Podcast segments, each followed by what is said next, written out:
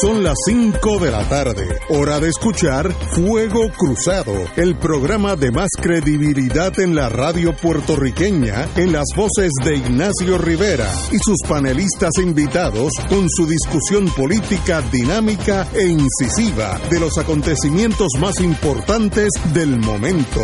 Fuego Cruzado comienza ahora.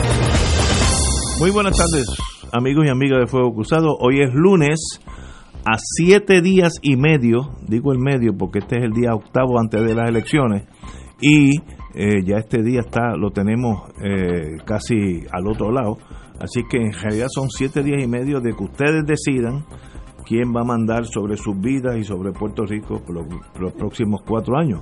Espero que todos escojamos el mejor de todos o todas para las elecciones, así ganamos todos. Como siempre los lunes, eh, doctor Catalán, muy buenas tardes. Buenas tardes a ti y a todos los escuchas y a los, a los amigos del panel que están en sus casas. Profesor Martín, buenas tardes.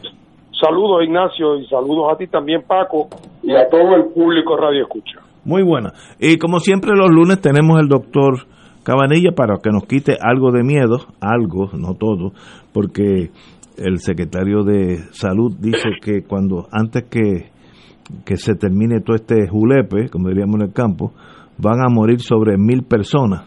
Eh, puede ser hasta más, eso, me, lo invento yo. Europa se posiciona como epicentro del COVID-19. Uy. Eh, y Casa Blanca cambia su postura por el COVID. Un día después que el presidente Trump volviera a minimizar el virus, el su jefe de gabinete admitió la gravedad de la crisis. Así que el mundo, el diablo está suelto, como diría la vieja mía, y queremos saber de usted eh, que analice por dónde vamos en torno a esta pandemia. Doctor. Bueno, pues aquí la, en Puerto Rico las cosas pues no están tan descontroladas como en otros sitios. Eh, aquel pico que hubo de casos nuevos de 1114, eh, que fue debido, me explicaron, el Departamento de Salud me explicaron que fue debido a que un laboratorio se había atrasado en, en reportar los casos y entonces luego los reportó todos juntos y eso causó ese, ese número exagerado. Pero al siguiente día bajó de 1.114 a 153 casos nuevos confirmados y al otro día subió a 650 y ahora bajó a 444. O sea que está obviamente más, bajo, pero todavía está un poquitito por encima de, del usual. Pero eso hay que seguir rastreando a ver qué va a pasar en los próximos días para sacar un promedio semanal, porque eh, mirándolo así de día a día, pues como he dicho antes, puede, puede ser bastante engañoso. En cuanto a muertos, eh, pues solamente eh, hay dos muertes confirmadas reportadas en el día de hoy, comparada con seis el día anterior y dos el día antes. Eh, sigue bajo, bajo doble dígito. Estamos todavía en menos de 10 muertes eh, diarias confirmadas. Y en cuanto a la ocupación de camas, pues estamos estamos bien. El por ciento de ocupación está en 56%, que es más o menos lo que ha estado en las últimas semanas. Y la unidad de intensivo, pues, eh, sigue por encima del 70%, eh, aunque llegó a subir a 74%, después bajó a 71%, pero de nuevo, lo importante es que esos pacientes, la gran mayoría, no son pacientes de COVID o que están en intensivo. Eh, solamente hoy el 12% de los pacientes eran en, en, intensivo eran pacientes de COVID, lo que es más o menos eh, igual que antes, que, que ha fluctuado entre 11 y 13% en las últimas semanas. Así que la situación por el momento yo diría que sigue que sigue estable. Eh, la, la noticia interesante y la razón que yo creo que el secretario de salud hizo es que él, no sé si viste la noticia que salió hoy que está en el protocolo de nosotros. Yo obviamente no, no había dicho nada por la cuestión de, de IPA pero pero él está sumamente impresionado de la forma que ha respondido el, el protocolo en que lo pusimos. Qué bueno. Y quería quería hacerlo público para, para, para que la gente también entienda que hay tratamientos disponibles eh, que funcionan para esto y, y para que también entre la, entre la, la, la eh, comunidad médica pues también entiendan que, hay un protocolo que está teniendo resultados buenos. Así que creo que esa fue la razón que él, salió en público y lo dijo, porque me ha pedido también que lo use a él como ejemplo en Excelente. Tengo, tengo una pregunta, doctor.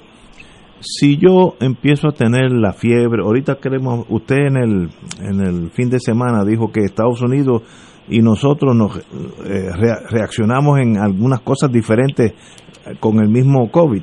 Eh, pero vamos, ahorita a eso.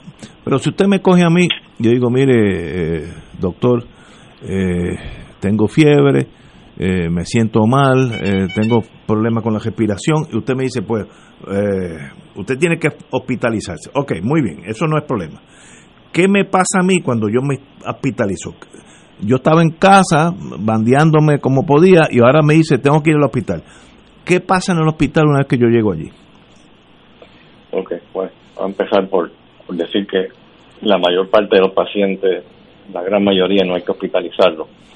Eh, los que estamos tratando, que antes los hospitalizábamos porque era para darle la medicina por vena, los estamos tratando en la casa, así que es una excepción el paciente que necesita hospitalizarse, cuando lo hospitalizamos es porque el nivel de oxígeno eh, le ha bajado suficiente, eh, que entonces amerita eh, estar en el hospital para vigilarlo de cerca y darle oxígeno. pero vamos a poner que en el peor de los casos, pues sí que necesita hospitalizarse, pues lo que sucede es que en primero va a través de sala de emergencia, en sala de emergencia pues se le hace la evaluación necesaria para determinar primero si es necesario hospitalizar. Una vez se decide eso, pues entonces se admite al paciente a, una, a un cuarto especial, eh, que es lo que llamamos cuarto de presión negativa. Eso tiene eh, pues una connotación desagradable porque primero que estás aislado de tu familia. Sí, no, eh, no no puede visitarte nadie ni, ni amistades ni nadie. Empezando en sala de emergencia cuando llegas a sala de emergencia ya no dejan por lo menos en, el auxilio mutuo no dejan entrar a más nadie eh, con el paciente eh, porque están tratando de evitar eh, la aglomeración en sala de emergencia, que también eso lo que hace es que aumente el riesgo de contagio para, para los visitantes y para los pacientes que están que no están infectados. Así que lo primero que sucede es eso, ¿no? Entonces luego, pues, cuando te hospitalizan en la unidad de, presión negativa, pues allí vas a estar totalmente aislado y, y te tienen allí pues durante toda la hospitalización, porque mientras estés allí, pues usualmente vas a estar eh, contagioso, porque son por lo menos 10 días desde el primer síntoma hasta que ya la persona pues puede salir de cuarentena. Eh, cuando está complicado el caso, pues entonces eh, la regla de los 10 días no se usa, lo que se usa es la regla del PCR.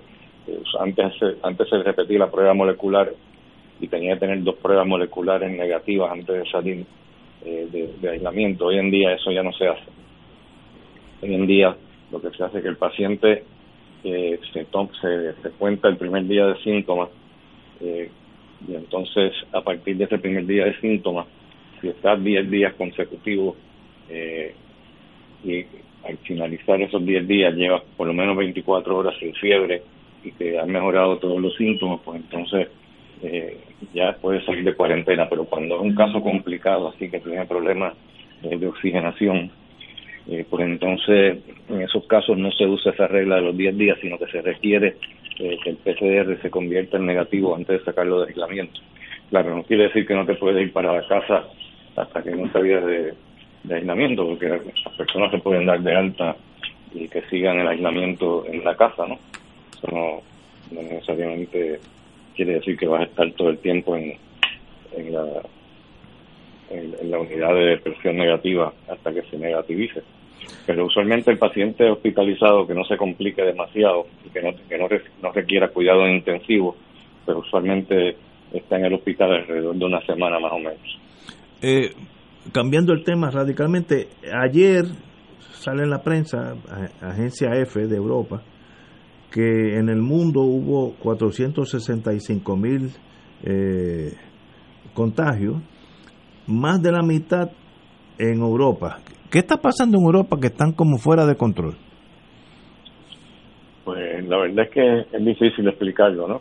Porque, por ejemplo, hay ciudades en España eh, donde está subiendo drásticamente, mientras que en otros está bajando. Por ejemplo, en Madrid está bajando. ¿Qué es lo que están haciendo diferente en Madrid? Pues realmente no he estado bien metido en el tema ese para poder decirte, pero pero sí está, está en general en Francia, Italia, España eh, está aumentando están aumentando los casos bastante prominentes y ya Fauci había dicho que para otoño eh, iba a haber este un repunte grande en Estados Unidos él no con Europa no creo que mencionó nada pero eh, yo imagino que, que las mismas reglas aplicarán supongo que igual que pasa con la influenza la influenza en el mundo entero eh, ocurre en cierta época. En, el hemisferio norte ocurre para otoño e invierno.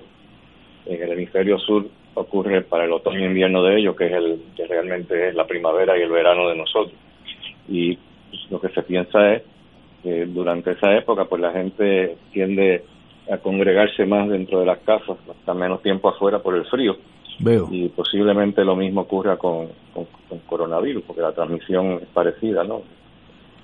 La misma, la misma fuente de, infección es por las microgotas que salen de la boca de uno y, por tocar superficies que están contaminadas. Así que imagino que lo mismo ocurre. Probablemente la explicación, por eso es que había el temor que Fauci había dicho que, que, que lo peor estaba por venir. Y está llegando. como Trump no me hizo caso, pues ahora está pagando las consecuencias. El, los contagios en los Estados Unidos, y con esto le paso la, la bandera al compañero Martín, los, los contagios en Estados Unidos, sábado, diario, viernes y sábado, fueron sobre 85 mil cada día. Así que ayer no hay ni pensar que están controlando la pandemia, allí está, al, al contrario, está creciendo la pandemia en Estados Unidos.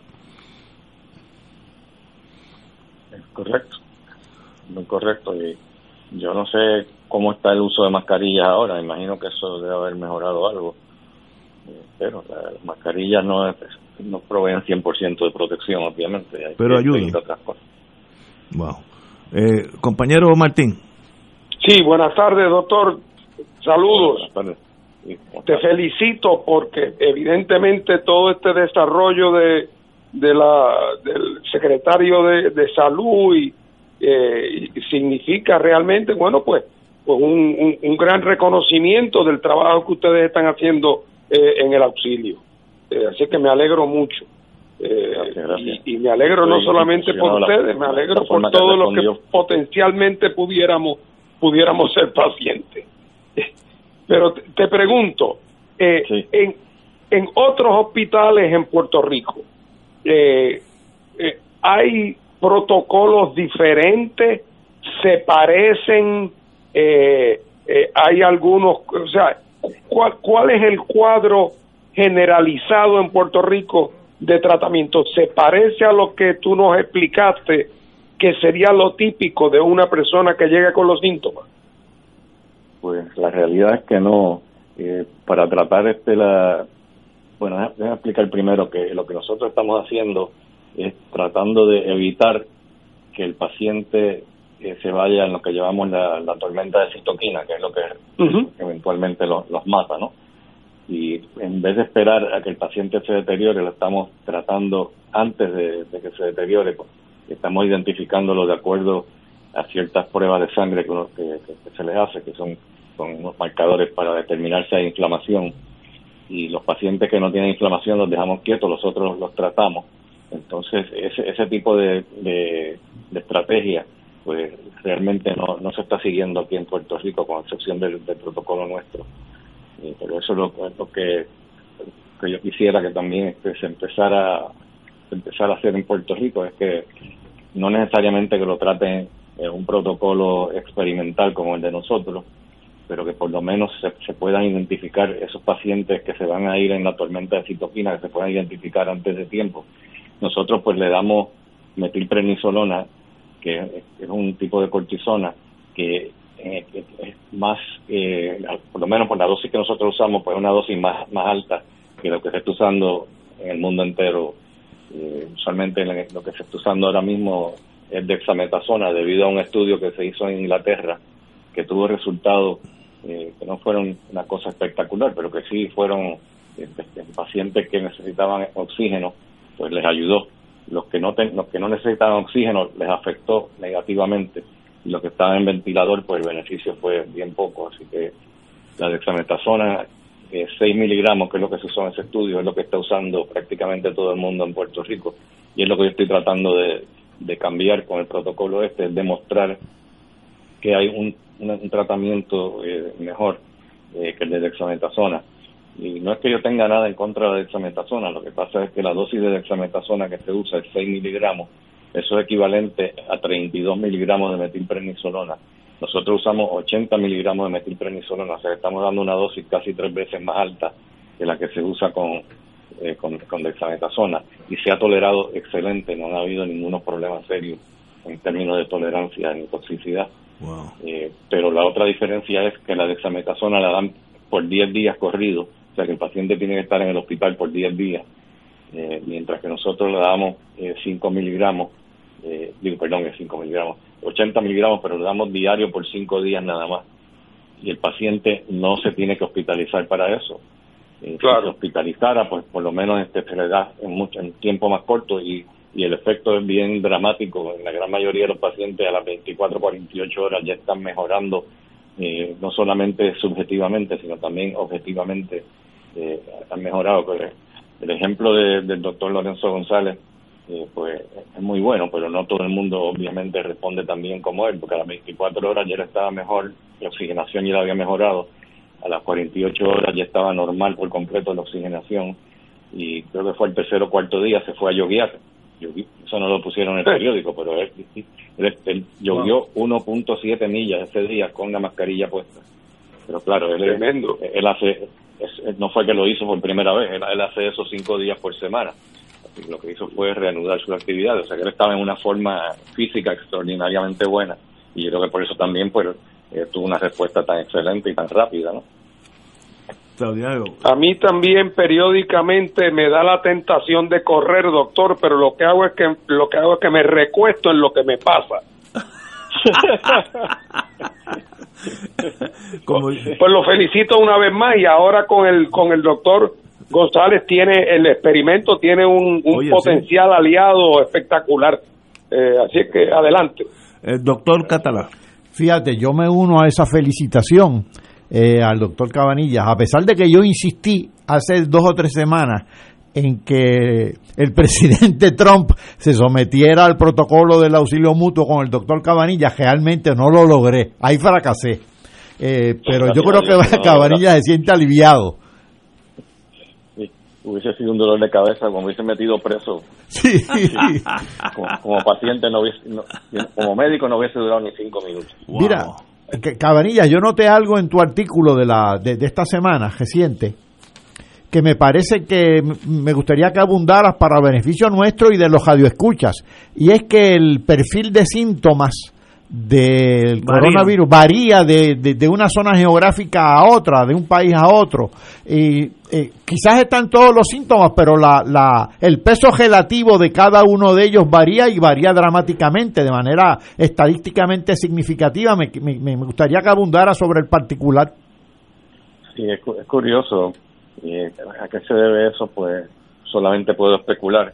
Como ya he dicho anteriormente, eh, la, carga viral, o sea, la cantidad de virus que, que uno, eh, cuando uno se contagia, la cantidad de virus que uno eh, tiene cuando se contagia, o sea, que, adquiere, no que tiene, sino que adquiere de la persona que te contagia, tiene que ver mucho con los síntomas que tiene el paciente.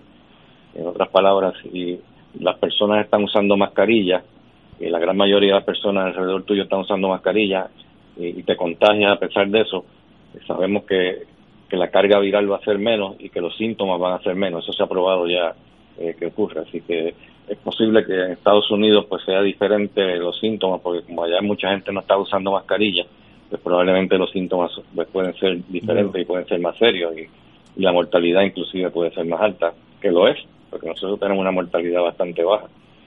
1.3% nada más, así que yo creo que eso puede ser la, explicación. Muy bien, muy bien. Doctor, nos veremos el viernes. Eh, espero que continúe dándonos estas buenas noticias, porque de verdad que son, nos, nos place mucho hablar con usted y dejar al lado un poco la histeria del momento, que eso eh, hay, hay personas que disfrutan meternos miedo y algunos que ellos funcionan, porque yo cuando vi que el secretario de salud dijo que iba a haber más de mil muertos, pues hasta que leí el, el, artículo uno se preocupa, pero veo que es una progresión natural, así que, eh, oye, y terminando, ¿y la, ¿y la vacuna? ¿Cómo van las vacunas? Las vacunas. Pues, las vacunas, la que más adelantada hasta ahora parece que es la de Pfizer. Eh, hubo algo positivo con AstraZeneca, ¿no? Tengo que leerlo con más calma, pero parece que que la que va, van a seguir haciendo ensayo clínico, creo que lo, van a reanudar, parece que, y vamos a ver, este porque parece que han tenido resultados buenos, especialmente en pacientes mayores eh, mayores de 60 años, que tienden a, a, ser eh, menos, eh, el, sistema, el sistema inmune está menos activo, o sea, están menos inmunoreactivos. Cuando se vacunan, pues los resultados con las vacunas en general tienden a ser menos que con los pacientes más jóvenes, pero han tenido resultados muy buenos con los pacientes sobre 50 años, lo cual parece que está motivando a ellos a, ser más optimistas. Así que la, vacuna de AstraZeneca, que era la más adelantada que estaba, pero que sufrió el, problema ese eh, cuando tuvo los dos casos de mielitis transversa, pues ahora parece que están pensando en revivirla y están están parece que más optimistas que lo que estaban antes. eso, eso es bueno y la vacuna de Pfizer, como dije también, la de, vacuna de Moderna también está bastante bien. Yo creo, yo creo que eh, para finales de noviembre me parece que fue que dijo la Pfizer que tenía que tenía en mente tener ya una vacuna en el mercado y nosotros pues probablemente será para principios del año que viene. Muy bien. Bueno, son buenas esperanzas. Que mantenerse low profile hasta enero febrero, así que muy bien, excelente. Doctor, como siempre, un privilegio. Hablamos el viernes, si Dios quiere. ¿Cómo no? A las órdenes. Señores, vamos a una pausa, amigos. Esto es Fuego Cruzado por Radio Paz 810 AM.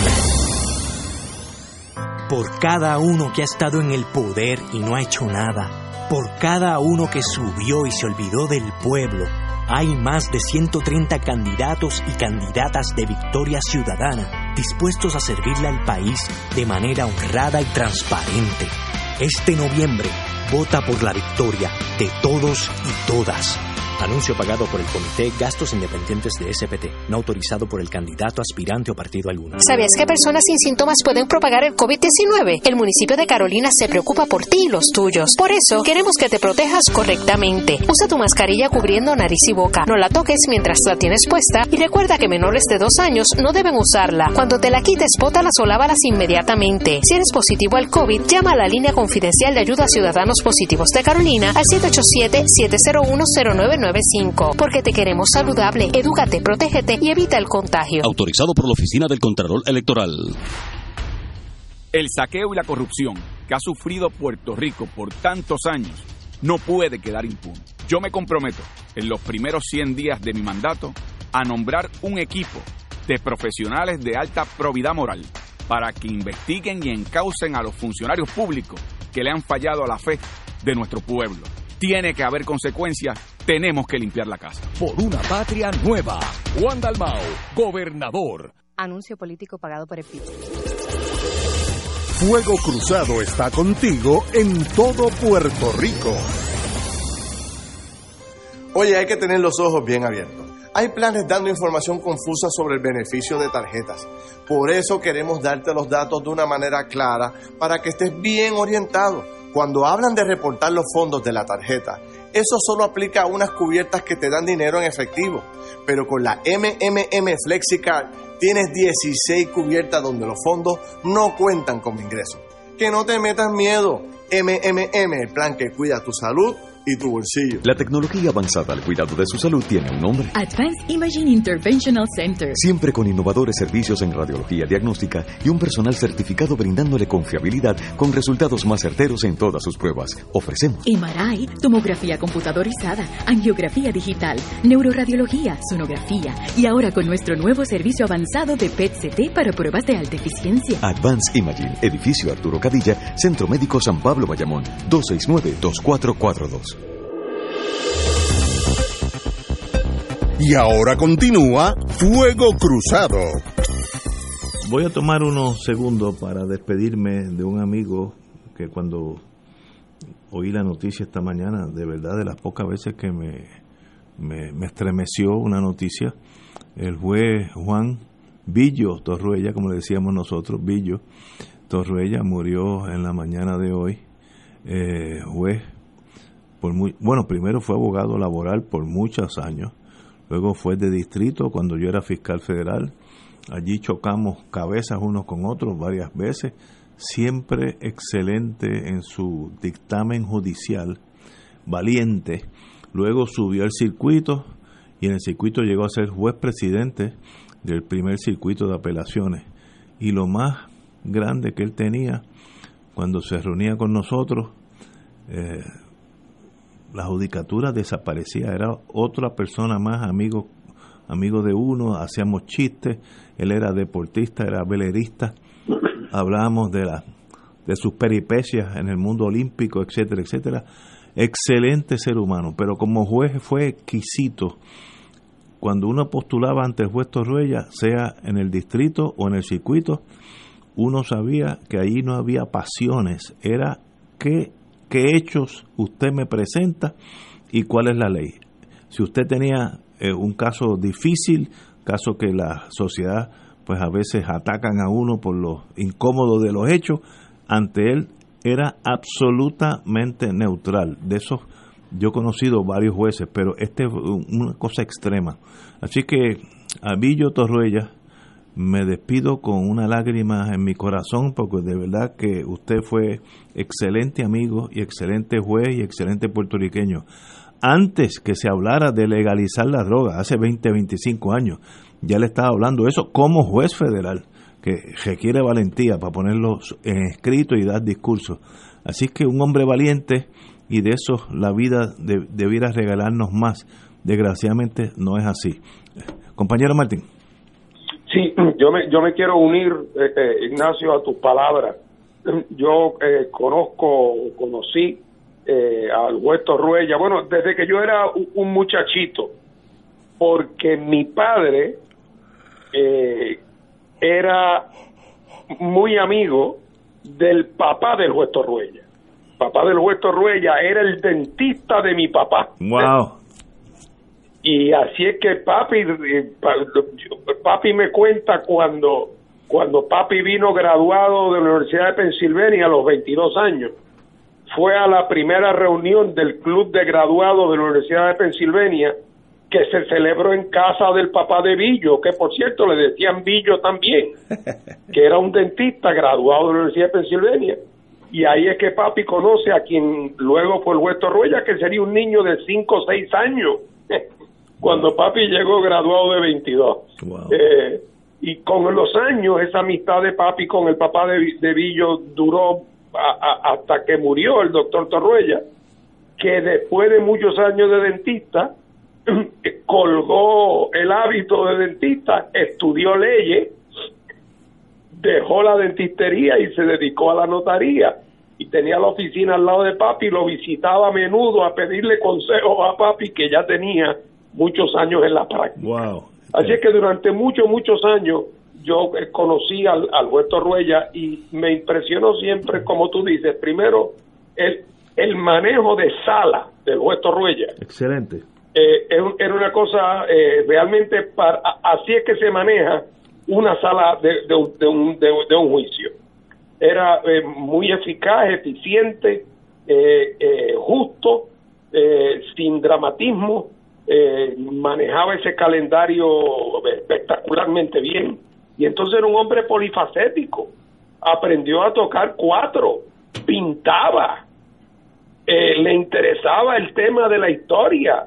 Eh, fue como ya tú dijiste, un velero, marinero de velero olímpico. en un botecito de veintipico de pie le dio la vuelta al cabo de horno en la Patagonia o sea, este es un individuo realmente de una vida interesantísima.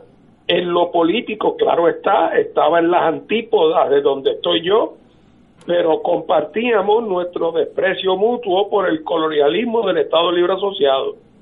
y muy poca gente, particularmente muy pocos estadistas, han escrito de una manera tan contundente, desenmascarando el carácter colonial de Lela, cosa que él hizo a lo largo de su vida, no solamente en libros que escribió, eh, muy buenos y artículos de revista jurídica, sino incluso en sus opiniones. Eh, las opiniones de él recientes en los casos de Puerto Rico y de la Junta eh, son eh, realmente casos elocuentes de denuncia de la impotencia del colonialismo. Así es que era un individuo realmente interesantísimo, un buen amigo, un gran conversador, una persona culta, conocedora. así es que el, el país pierde pierde a un, a un, a un ciudadano a un ciudadano de gran, de gran valía.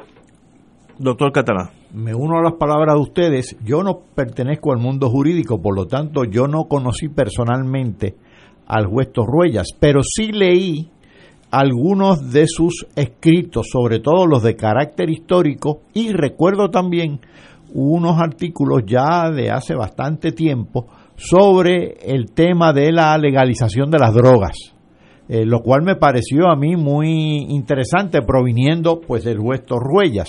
Además, eh, sí siempre leí con mucho interés sus aventuras olímpicas en el mundo del deporte del, del velero, donde tuvo eh, ciertos éxitos, ciertamente. Así que fue, como dice Fernando, un hombre polifacético al que independientemente de las diferencias políticas que uno tenga con él, hay que rendirle honor y mi pésame a sus deudes, a sus deudos. Bueno, como digo, antes de ir a la pausa, yo hacía muchos, muchos años que una muerte de un amigo no me traumatizaba tanto como el juez Torruella. De verdad que eh, hoy me estremecí y voy, creo que voy a estar en esa tristeza de esa amistad por mucho, mucho tiempo. Así que a juez Torruella, Villo, nos despedimos y pronto estaremos con, digo, estoy seguro que cuando te veamos vas a estar en un laguito con tu velero compitiendo con, con Suiza y él, él, nos decía los países que eran buenos en vela, etcétera. Eh, es, tener una vida interesantísima en el mundo deportivo. Así que cuando estemos en el cielo, yo voy a ir a, a un a un lago y te voy a ver allí eh, con la con la velera eh, la vela que diga PR por Puerto Rico. Así que nos vemos pronto mi querido amigo Billo. Vamos a una pausa. Esto es Fuego Cruzado por Radio Paz 810 AM el momento histórico que nosotros enfrentamos es uno que ha colocado en nuevas generaciones la oportunidad de construir un Puerto Rico distinto. Nosotros heredamos las decisiones que tomaron nuestros abuelos, los que tomaron nuestros papás. Pero en este momento la oportunidad de que una nueva generación se levante en sus pies y reclame que es su turno y le imprima su propia identidad lo que puede ser una patria nueva, eso para mí es suficiente inspiración para seguir adelante. Hoy, mañana y siempre. Juan Dalmau, gobernador. Anuncio político pagado por el... ¡Eje, beneficiario de Medicare! ¿Sabías que ahora con tu nueva tarjeta de Triple S Advantage Mastercard lo tienes todo en uno? Pues sí, más beneficios de salud, más acceso a tus OTCs, puedes pagar la compra y limpieza del hogar y tienes dinero para que con la misma tarjeta de Triple S, sí, la del plan, compres lo que necesites. Todo esto sin sacrificar tus beneficios de salud, tu familia y Triple S Advantage, una gran red. Triple S Advantage es una organización de cuidado coordinado y de proveedores preferidos con un contrato con Medicare. La afiliación a Triple S Advantage depende de la renovación del contrato. Fuego Cruzado está contigo en todo Puerto Rico. Amigo y amiga del Distrito Senatorial de San Juan, por años hemos mantenido legisladores incompetentes y corruptos que han convertido el Capitolio en refugio de políticos derrotados, amigos del alma e hijos talentosos. Soy Marilu Guzmán, candidata al Senado por el Distrito 1 de San Juan, Aguas Buenas y Guaynabo. Y te pido que el 3 de noviembre votes por una victoria ciudadana para sanear la legislatura y comenzar a construir un gobierno justo para todos y todas.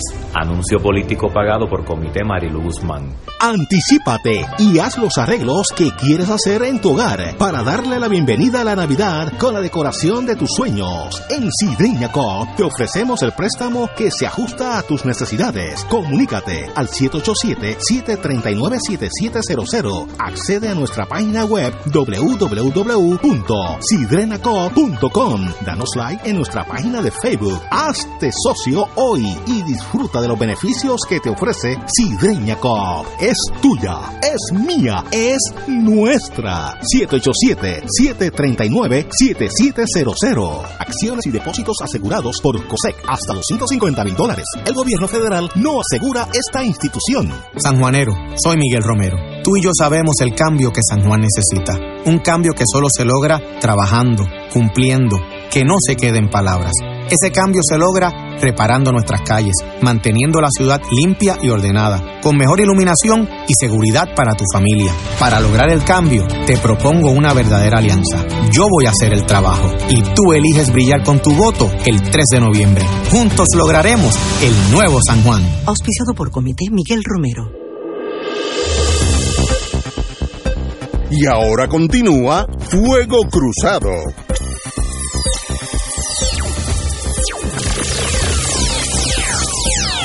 Regresamos, el compañero Harry Anduce, igual que el Provost Marshal Héctor Jiménez Juárez, se unen a las palabras nuestras en torno a rendirle respeto al amigo querido juez del primer circuito Villo Torruella. Así que a los compañeros, qué, qué bueno que están con nosotros en este momento. Bueno, demos un viraje de 180 grados, como dicen los pilotos, vas para el norte, ahora vamos para el sur. Eh, hay un artículo, en la fin de semana salió todos los sueldos de la Cámara de Representantes que ya habíamos visto los sueldos del Senado a sus empleados, etcétera. Eh, y sencillamente, pues uno no, en algunos casos, en la gran mayoría de los casos no hay controversia, en algunos pues uno pues se queda patidifuso, es la mejor palabra. Eh, no quiero entrar en personalidades, pero hay sueldos de 150 mil dólares a personas que uno no voy a tratar de ser diplomático. Se me hace difícil comprender qué podría esa persona hacer por Puerto Rico vía la Cámara de Representantes por 150 mil dólares al año porque uno conoce a las personas. Eh, es un escándalo es el muestra de que los gobiernos se van anquilosando, eh, van decayendo y mueren poco a poco, este, y sencillamente pues estos son síntomas de, de una enfermedad que se llama corrupción, que es espantosa. Y si no hubiera salido esto a la luz pública, nadie se hubiera enterado, hubiera ganado los colorados o los azules o los verdes eh, en, siete días y hubiera pasado lo mismo. Estoy hablando de los colorados y los azules porque los verdes no, no tienen track record todavía. Eh, pero me da mucha pena comprender que ese es el país donde yo vivo, donde mis hijos vivieron, pero se fueron por la ecuación económica adversa.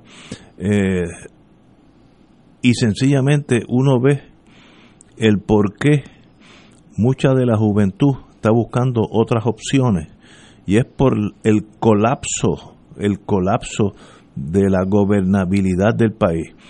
Eh, uno no puede pagarle a 100 mil personas a alguien, 100 mil dólares a alguien que sencillamente pues son amigos de uno. Mire, eh, eso sencillamente está mal aquí, en Suiza y en Estados Unidos. Eso no es defendible. Ellos dicen, bueno, si nadie se entera, allá ellos. Eso demuestra el colapso de un país. Con esos síntomas, el país que somos todos nosotros, no ellos, no ese mundo de la legislatura de Puerto Rico, eh, sucumbirá un día y vendrá otra fuerza que se lleve por el medio esa cosa, que será casi una, una revolución. a veces los políticos jalan tanto que generan una fuerza que literalmente entran y los tumban y los tiran por la ventana, como yo vi que pasó creo que fue en Rumanía, no, en, era Georgia, pero la provincia ex Rusia, ex rusa, que yo vi que el pueblo entró allí, tiraron computadoras, sillas, uno que otro representante por las ventanas para afuera. Yo lo vi, yo estaba en ese momento en Panamá, jamás se me olvidará eso. y nosotros vamos por ese sendero de un acto de revolución en el sentido de indignidad. Espero que no sea armada porque eso nunca es bueno, pero sencillamente esto no es aceptable. La gente, el mundo político dice, bueno, con todo eso ganamos, pues ganamos y seguimos por ahí. A la larga la pagas, sooner or later, eso no es admis, no es permisible en un país de cierta categoría, no estamos hablando del tercer mundo. Martín.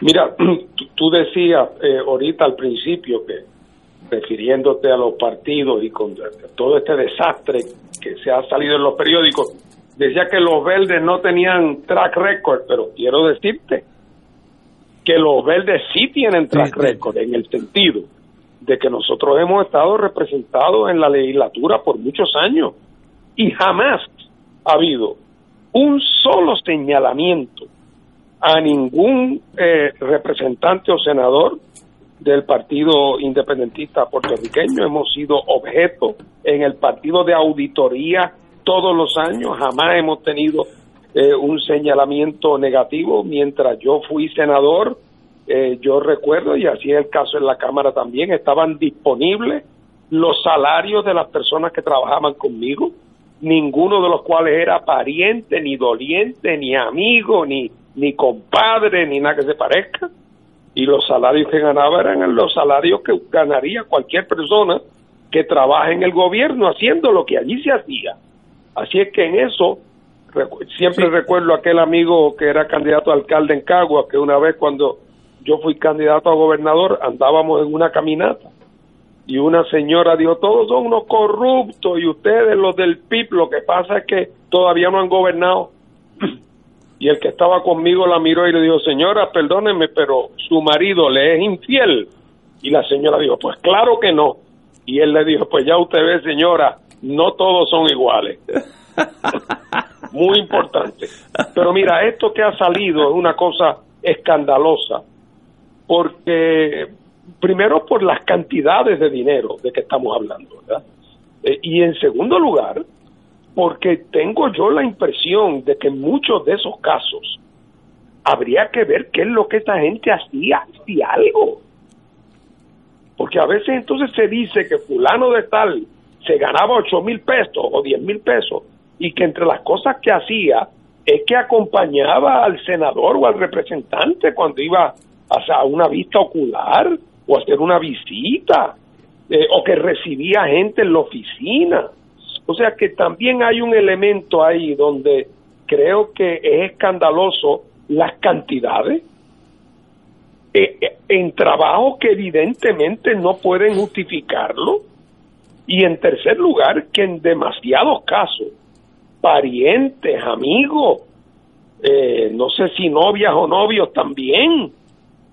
O sea que estamos hablando de una situación realmente bastante vergonzosa eh, y que y que ha ocurrido y viene ocurriendo con rojos y azules como tú señalas. Eh, y que cuando hay oportunidades que el pueblo haga algo es cuando vienen momentos eleccionarios como este. Aquí una semana como tú decías al principio los puertorriqueños van a votar eh, y vamos a ver si ahora que tienen evidencia de que le estaban sacando el dinero de la de, los bolsillos. Si vamos a ver si hay alguna respuesta electoral eh, eh, y cómo se comportan los electores frente a los candidatos sobre los cuales ha habido esas revelaciones tan escandalosas y en las cuales evidentemente no ha habido ninguna supervisión de parte del liderato político de esos partidos. De verdad que es una nota tan triste de un país que uno dice, bueno, ¿y, qué opción tenemos? Bueno, la única opción que tenemos antes de, antes de ir a la Sierra Maestra eh, es el voto, y eso es de aquí a siete días y medio, así que utilicen, utilícenlo bien, pero esto no es permisible. Mire, el sueldo de este ayudante, entre comillas, de la Cámara, de 150 mil dólares, siete veces el sueldo de un maestro, siete veces el sueldo de un maestro. Ese señor contribuyó algo para beneficio de Puerto Rico.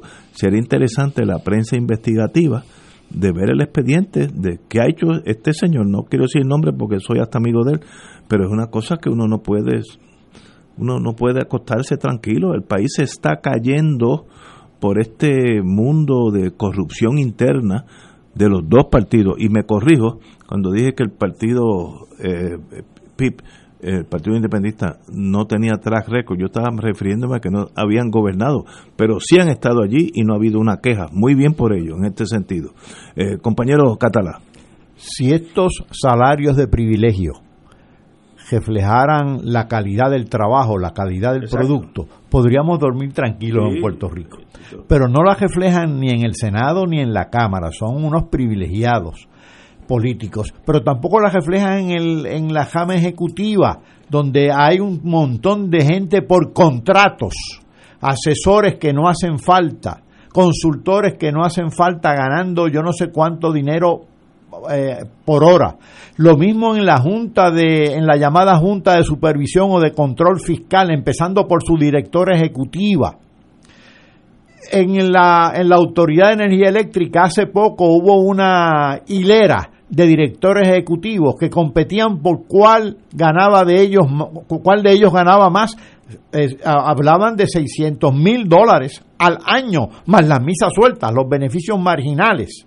Realmente esto es eh, impúdico, pero el colmo es que esta es la misma gente que cuando en un sindicato se fajan para que el jornal por hora suba de 7.25 a 8 dólares. Dicen, ¿qué se creerá esa gente?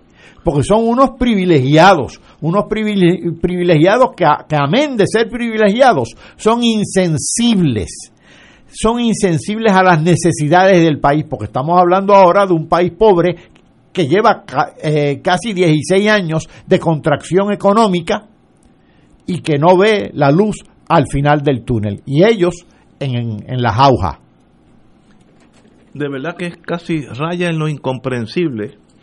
Tal vez como uno nació en, en otro mundo mucho más sencillo, eh, a uno se le hace difícil pensar que esa es la verdad, que allí hay gente que no dan un tajo y ganan 150 mil dólares al año, y hay un montón que ganan 100 mil, y yo, ah, por, como Puerto Rico es tan chiquito, yo conozco algunos de ellos, de ambos partidos, no quiero hablar de uno o el otro.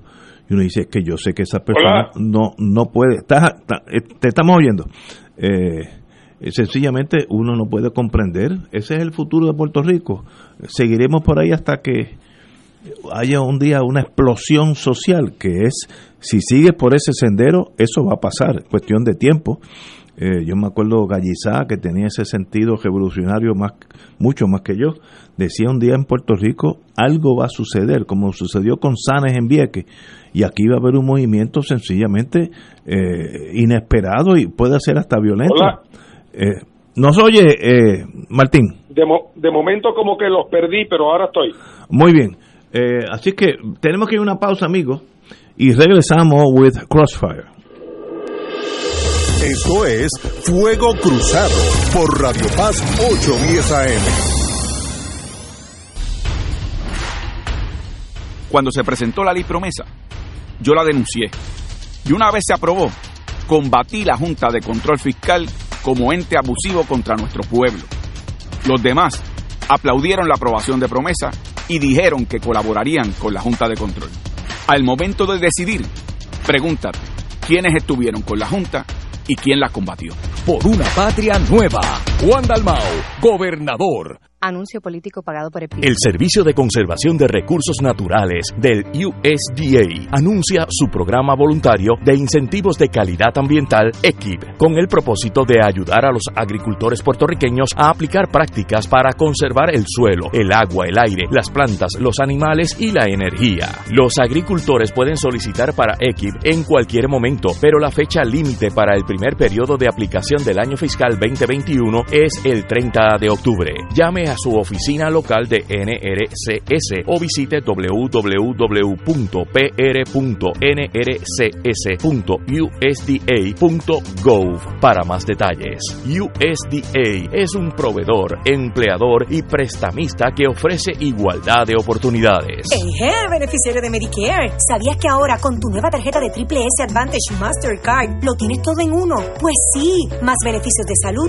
más acceso a tus OTCs, puedes pagar la compra y limpieza del hogar y tienes dinero para que con la misma tarjeta de Triple S, sí, la del plan, compres lo que necesites. Todo esto sin sacrificar tus beneficios de salud, tu familia y Triple S Advantage, una gran red. Triple S Advantage es una organización de cuidado coordinado y de proveedores preferidos con un contrato con Medicare. La afiliación a Triple S Advantage depende de la renovación del contrato. Puedes votar por nosotros haciendo una cruz bajo la insignia del PIB. O si eres de otro partido, con una cruz bajo tu insignia y una cruz al lado de Denis Márquez, representante, y otra al lado de María de Lourdes Santiago, senadora. Los legisladores del PIB hacen falta. Auspicia Mariden.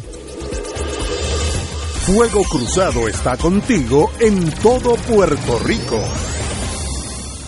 Se solicitan donantes de sangre de cualquier tipo para el paciente Rafael Guadalupe Ríos, hospitalizado en el auxilio mutuo. Donantes, favor de llamar al banco de sangre del auxilio mutuo con la señora Irizarri para cita al 787-467-8919.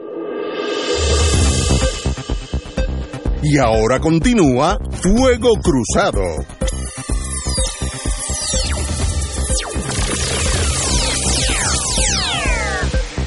Amiga, amiga, acaba de salir una noticia aquí que es perturbante.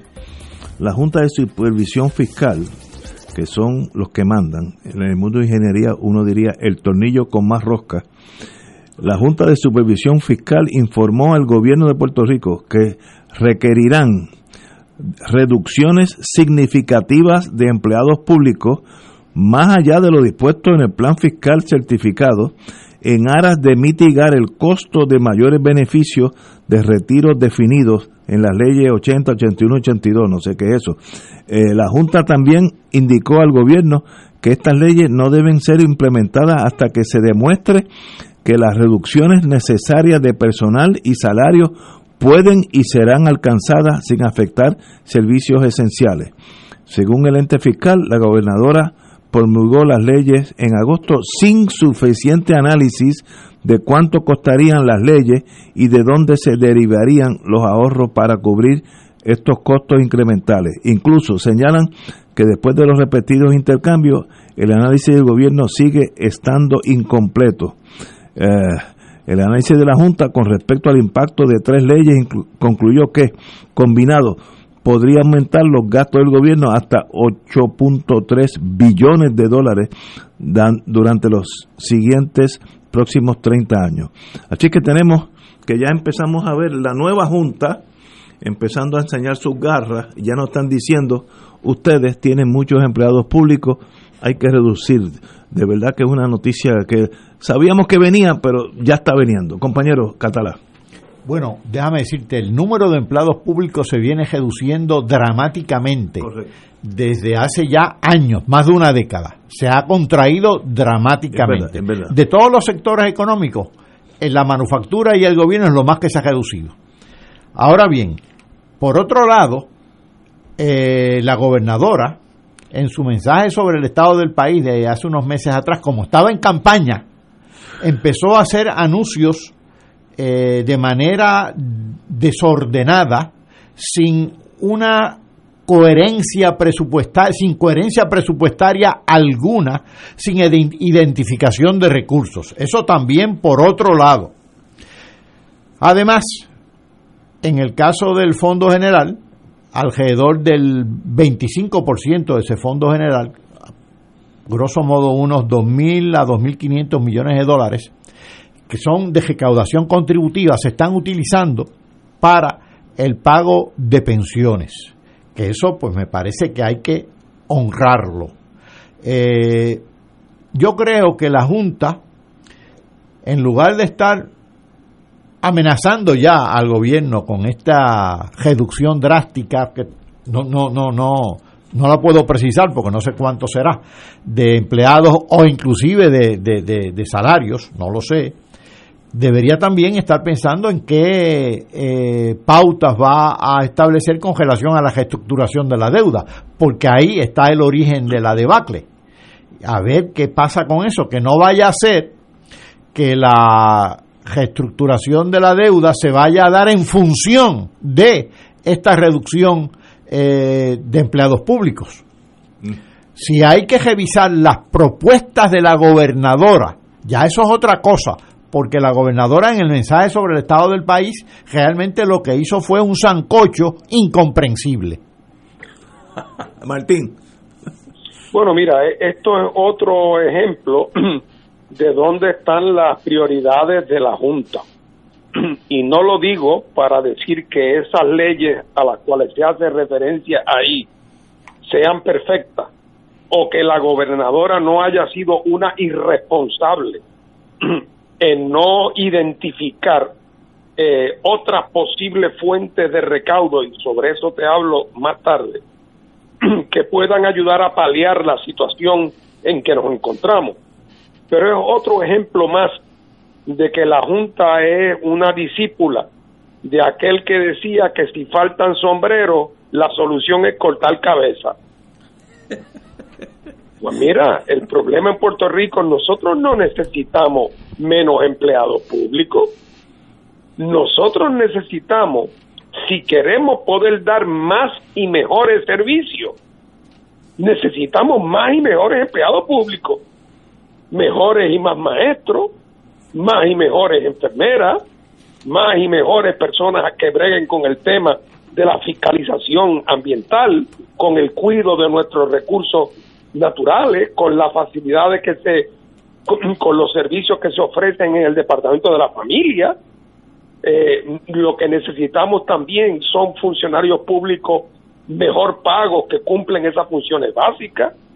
Y lo que pasa es que aquí el gobierno, no- lo, donde nunca quiere mirar, es a donde están las vacas sagradas, que es que en Puerto Rico, y Paco Catalá puede explicar esto diez veces mejor que yo, aquí hay sectores, tanto internos como externos, que son privilegiados, y por lo tanto, si la gente rica y las grandes corporaciones apenas pagan contribuciones, no hay que ser un genio para saber que el gobierno no va a tener suficientes ingresos.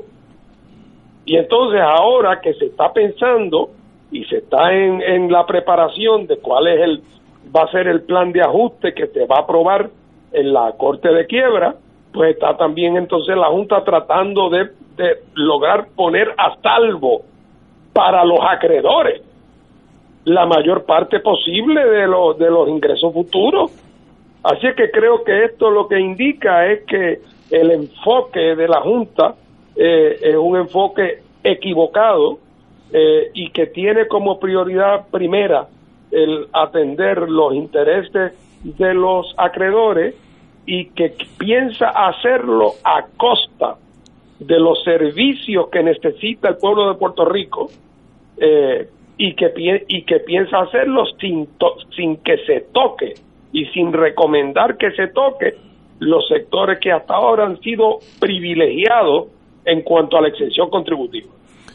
Yo estoy de acuerdo contigo. Yo dije cuando llegó la Junta, que yo em- hoy empecé a oír analistas y amigos indicar y políticos que la Junta era un beneficio para Puerto Rico, que iban a impulsar la nueva economía, etcétera, etcétera. Y mi, mi visión simplista ayer y hoy es, la Junta es una agencia de cobro. Así que no espere nada más de una agencia de cobro, de gestiones de cobro. Es así de sencillo yo veo esa junta. Ellos no están ahí para ayudar al desempeño y subir el Gross National Product de Puerto Rico y que los salarios de los empleados públicos suban. Ellos están para cobrarle a los bonistas que por razones válidas o inválidas nos prestaron sobre 100 billones de dólares. Y no Oye, hemos- perdóname Ignacio, Sí. es que la explicación a cómo es que se pusieron de acuerdo tan ligero demócratas y republicanos y Obama vino y firmó la ley promesa con todas sus consecuencias. La explicación de cómo en un Congreso que no se hablaban los republicanos y los demócratas se pusieron de acuerdo en una legislación tan compleja La explicación es sencilla, porque esa era la legislación que querían las grandes firmas acreedoras, los grandes buitres, que tienen sus talones clavados en las espaldas tanto de los demócratas como de los republicanos. Correcto. Esto fue el consenso de Wall Street impuesto por vía de republicanos y demócratas en un acuerdo de hoy para mañana. Y eso hay que entenderlo porque nosotros somos dados a la fantasía típicas colonias y pensamos que esta junta está aquí para ayudarnos, está aquí para tratar de ayudar a los bonistas a cobrar. Esa es su misión primaria. Eh, y si uno comprende eso, pues entonces esta noticia no te afecta tanto porque es más, me da me sorprende tanto tiempo que tomó antes que empiecen a jalar el gatillo. Y eso sucederá y lo peor está por venir en torno a la economía de Puerto Rico y la Junta. Yo lo garantizo, lo peor está por venir, desgraciadamente y vamos aquí a sufrir algunos, los que se quedan aquí, uno, uno de ellos soy yo, y estoy seguro que ustedes dos también, pero hay mucha gente que soluciona el problema fácil vuelo de Sprint o cuál es la otra línea este eh, que está de moda a Estados Unidos y se acabó el problema. Y como como hicieron mis cuatro hijos así que no no no estoy explicando algo en, el vacío. Eso me pasó a mí directamente. Tenemos que... y no y, es importante recordar porque estamos a siete días de las elecciones que todo ese esquema de organizar la ley promesa y de establecer la hegemonía de la Junta para proteger los acreedores y para hacerlo a costa del pueblo de Puerto Rico, tuvo en Puerto Rico dos grandes aliados, el Partido Popular y el Partido Nuevo Progresista. Porque eso no se puede olvidar a siete días de las elecciones. Que eso es verdad. Porque aquí no se puede votar por lo del Congreso, que hicieron el desastre de la ley promesa, pero sí se vota por el PNP y por el Partido Popular. Así es que a la gente que se ponga para su número. Señores, son las 18 horas, diríamos ya en el ejército. Vamos a una pausa. Esto es Fuego Cruzado por Radio Paz 810 AM. Joven puertorriqueño, yo quiero que tú te quedes en Puerto Rico. Yo quiero que tú eches pa'lante. En mi propuesta de Patria Nueva, yo propongo transformar el gobierno para que te responda con mayor acceso a educación, que tengas oportunidades de empleo, leyes que protejan tus derechos laborales y las herramientas para que crees tus propias empresas. Yo deseo un mejor porvenir para ti. Juan Dalmao, gobernador. Anuncio político pagado por el PIB. Fuego Cruzado está contigo en todo Puerto Rico.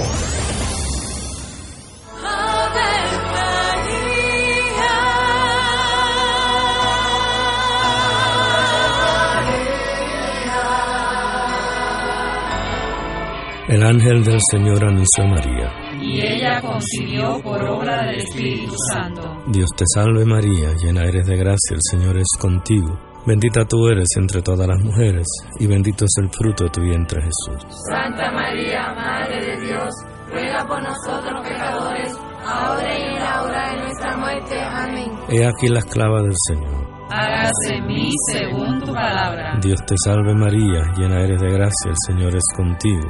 Bendita tú eres entre todas las mujeres y bendito es el fruto de tu vientre Jesús. Santa María, Madre de Dios, ruega por nosotros pecadores, ahora y en la hora de nuestra muerte. Amén. Y el Verbo se hizo carne. Y habitó entre nosotros. Dios te salve María, llena eres de gracia, el Señor es contigo. Bendita tú eres entre todas las mujeres, y bendito es el fruto de tu vientre Jesús. Santa María, Madre de Dios, ruega por nosotros pecadores, ahora y en la hora de nuestra muerte. Amén. Ruega por nosotros, Santa Madre de Dios. Para que seamos dignos de alcanzar las promesas de nuestro Señor Jesucristo. Oremos. Derrama, Señor, tu gracia sobre nosotros, que por el anuncio del ángel hemos conocido la encarnación de tu Hijo, para que lleguemos por su pasión y su cruz a la gloria de la resurrección, por Jesucristo nuestro Señor. Amén. Gloria al Padre, al Hijo y al Espíritu Santo. Como era en un principio, ahora y siempre, por los siglos de los siglos. Amén.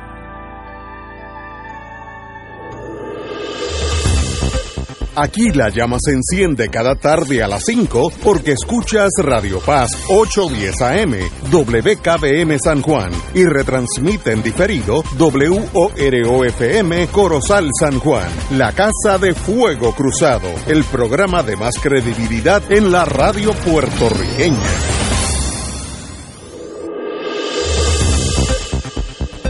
Y ahora continúa Fuego Cruzado.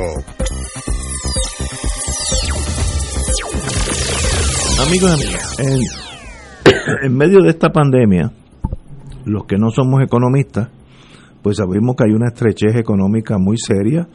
Yo camino por el Vío San Juan y hoy vi cinco restaurantes en línea, todos cerrados. Eh, en lo que llego al sexto, que es donde vamos los amigos y amigas, eh, llego, paso cinco restaurantes cerrados. Pero la noticia es que los depósitos, los savings, miremos en inglés, eh, bancarios han subido. No, no entiendo ante la estrechez por qué esa noticia. Como tenemos con nosotros un, un doctor en economía, vamos a hablar con usted. Diga usted. Bueno, hay varias explicaciones. Eh, voy a dar dos o tres y luego voy a hablar de algo que está que trasciende la noticia, que tiene que ver con lo que estábamos hablando ahorita, porque también se, se gemita esta supuesta contradicción de que en medio de la pandemia, pues eh, suben los depósitos. Y es que en medio de las crisis a veces suben los depósitos, pero bien. En este caso pasa lo siguiente, con la pandemia pues ha habido cierres. Los que tienen salarios regulares, que no han sido afectados por la pandemia, digamos un jubilado que está recibiendo su pensión y que todavía la Junta no se la ha recortado, y ese jubilado acostumbraba a ir este, de vez en cuando a un restaurante a comer con su familia o a pues, algún lugar público, pues ahora dejó de ir. Pues empieza a ahorrar. Es mi caso. En mi caso, yo he ahorrado en los últimos meses. A mí me ha sorprendido mi cuenta de mi cuenta cogiente que me ha subido porque no, no está saliendo. Porque no estoy saliendo. Ahora, ese es el caso de la persona que, cuyo ingreso no fue afectado por la pandemia. Pero hay otros casos. Está el caso del que sí fue afectado, pero que recibió algún tipo de ayuda, ya sea por desempleo, ya sea por los llamados 1.200 dólares aquellos que todavía nuestro técnico los está esperando. eh, y ahí pasaron dos cosas. Algunos de ellos pues tenían algunos ahorros y quizás quisieron pagar unas deudas y demás o ahorrar más y subieron los ahorros en el banco. Pero además hubo un proceso de bancarización. ¿Qué quiere decir esto? ¿Qué es eso? Que tú no tenías cuenta de cheques y la abriste porque muchos de esos depósitos requerían que tú tuvieras una cuenta de cheques. Porque, por ejemplo, el Departamento de Hacienda de aquí empezó a hacer depósitos directos y era mucho más fácil si tú abrías tu cuenta de cheques y la informabas al Departamento de Hacienda y recibías eh, el cheque en depósito directo. Y efectivamente, eh, los bancos han informado que sí, que han aumentado las cuentas, la, las personas con cuentas de cheque. Así que ha habido un proceso de aumento en lo que se llama la bancarización y ha aumentado tanto en los bancos comerciales como en el sector cooperativo, ¿no? Ahora hay otro fenómeno que tiene que ver quizás con algo que estaba mencionando Fernando Martín hace un momento, que tiene que ver con el mundo corporativo. Y esto se ha discutido desde la Gran Depresión, sobre todo los economistas institucionalistas. De hecho, eh, como dato curioso, Tocqueville, mucho antes de ser gobernador de Puerto Rico, publicaba, publicó muchísimo en la década del 20 y del 30, en la década del 20 siendo un economista bien joven, en la década del 30, en revistas académicas en Estados Unidos, incluyendo el American Economic Review, que es la revista de mayor prestigio académico en Estados Unidos, y señalaban que eh, las depresiones muchas veces obedecían a que eh, una serie de innovaciones de las corporaciones se traducían en muchas ganancias no distribuidas y que luego eh, eso no se traducía en reinversión, no se traducía en pago a los salarios de los trabajadores, no había la demanda de vida y había, se daba esa contradicción. Y fíjense qué dato curioso. Me voy a referir no a Estados Unidos, sino a Puerto Rico. En el 2006, justo antes de que empezara la contracción esta prolongada económica que ha habido en Puerto Rico, las ganancias no distribuidas en Puerto Rico de las corporaciones locales eran de 4.317 millones de dólares. Eso equivalía al 7% del Producto Nacional Bruto. Para el 2013, 14, después de 6 o 7 años de crisis económica, habían subido a cerca de 12.000, lo que equivalía al 18% del Producto Nacional Bruto. Han oscilado, pero todavía están por ahí, por el 14, por el 15% del Producto Nacional Bruto, cuando, cuando empezó la crisis en el 2006 eran solamente del 7%. ¿Por qué? Porque hay corporaciones que se van a justas, pero hay otras corporaciones que tienen ganancias, no hay ambiente de inversión y lo que hacen es acumular ganancias no distribuidas, que no están pagando en dividendos, aunque están pagando dividendos, pero están, están, probablemente han aumentado el pago de dividendos, pero están aumentando también las ganancias no distribuidas, pero no están invirtiendo en actividad productiva.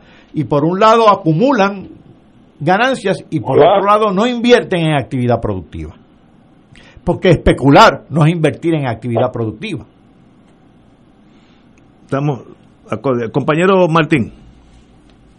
Bueno, pues e, esa explicación que da Paco, eh, yo a mí me hace muchísimo sentido, eh, pero en el fondo tiene que ver con que hay una reducción también en el caso de los individuos hay una reducción en el consumo. Sí, claro. La mayor parte de la gente que tiene, como decía Paco, un ingreso relativamente seguro, tiende a gastar menos. Yo me estaba el otro día fijando en los en el carro mío, por ejemplo, cuando y me doy cuenta, por ejemplo, lo mucho menos que yo he gastado en gasolina en los últimos seis meses de lo que era mi gasto de gasolina corriente. ¿Por qué? Pues porque salgo menos, eh, y así en otros sectores, pues uno va a comer fuera menos, eh, uno, pues, pues el consumo de uno, y yo no digo que yo sea en eso típico, pero el consumo de uno se reduce. Por otro lado, no hay, como no hay tampoco grandes eh, oportunidades de inversión, tengo la impresión de que de la misma manera que las corporaciones acumulan ingresos no distribuidos, tiene que haber individuos que tienen sobrantes sustanciales de ingresos, eh, que en este momento, pues básicamente los tienen estacionados en sus cuentas en espera, eh, en espera de mejores tiempos. Eh, pero lo que sí es claro es que no estamos viendo un repunte de actividad económica, ni estamos viendo ningún desarrollo de inversión, ni a corto ni a largo plazo en Puerto Rico. Así es que esa, esa acumulación que se evidencia en las cuentas bancarias no deja de ser desde el punto de vista del desarrollo del país un espejismo. Estamos totalmente acordes. Ciertamente, mira, a, dos comentarios a, luz, a la luz de lo que dice Fernando. Yo iba a Yauco a visitar mi familia, pues una vez al mes, más o menos. Eh, este año he ido solamente una vez, por un lado la pandemia, por otro lado los sismos. Así que ya es este, por lo menos 11 veces menos que no he ido. Pero además, hay otro fenómeno que quisiera citar eh, del New York Times. Hace unos años el New York Times publicó un artículo eh, hablando de esta acumulación de ganancias en, no distribuidas en las empresas y señalaba que también esto era un homenaje a la rentabilidad de unas y al desastre de otras. Es a la rentabilidad de compañías que se ha dado ahora en la pandemia, como Apple, Google, Amazon, que han acumulado un montón de ganancias, porque ahí sí que la actividad ha aumentado, mientras se ha contraído en un montón de otras. Es decir, la crisis de unos acompañada del auge de otros, que es una de las grandes contradicciones que siempre se dan en estas economías. Señores, eh, bueno, vamos a hablar, tenemos unos minutos antes de empezar el nuevo tema, y fue ayer fue la reunión de todos los candidatos a la alcaldía de San Juan, que son cinco, eh, yo lo vi y quiero dar mis comentarios, yo considero que Eh, ninguno perdió un cliente, un, un votante, y uno que otro pudo haber ganado indecisos. Para mí, eh, el señor Romero tuvo muy asertivo, a veces rayando en lo agresivo, pero, pero muy bien en ese sentido. Eh, y indicó algo que yo he hablado aquí hace décadas, y es el transformar el proceso de permisos en la, en la ciudad capital, y yo, lo, y yo le añado, y Puerto Rico. Un gobernador o un alcalde que facilite, que elimine la muralla de Berlín en torno a un permiso, ayudaría a Puerto Rico dramáticamente en su eh, factor económico. Eh, yo he tenido casos como abogado de que un restaurante se muda 150 metros en el Viejo San Juan, la misma gente, el mismo restaurante, el mismo nombre, y le toma un año los permisos.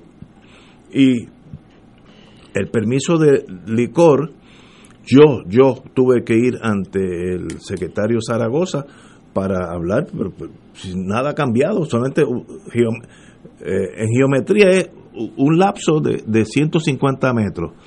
Y si no interviene el secretario de Hacienda, no se lo hubieran dado.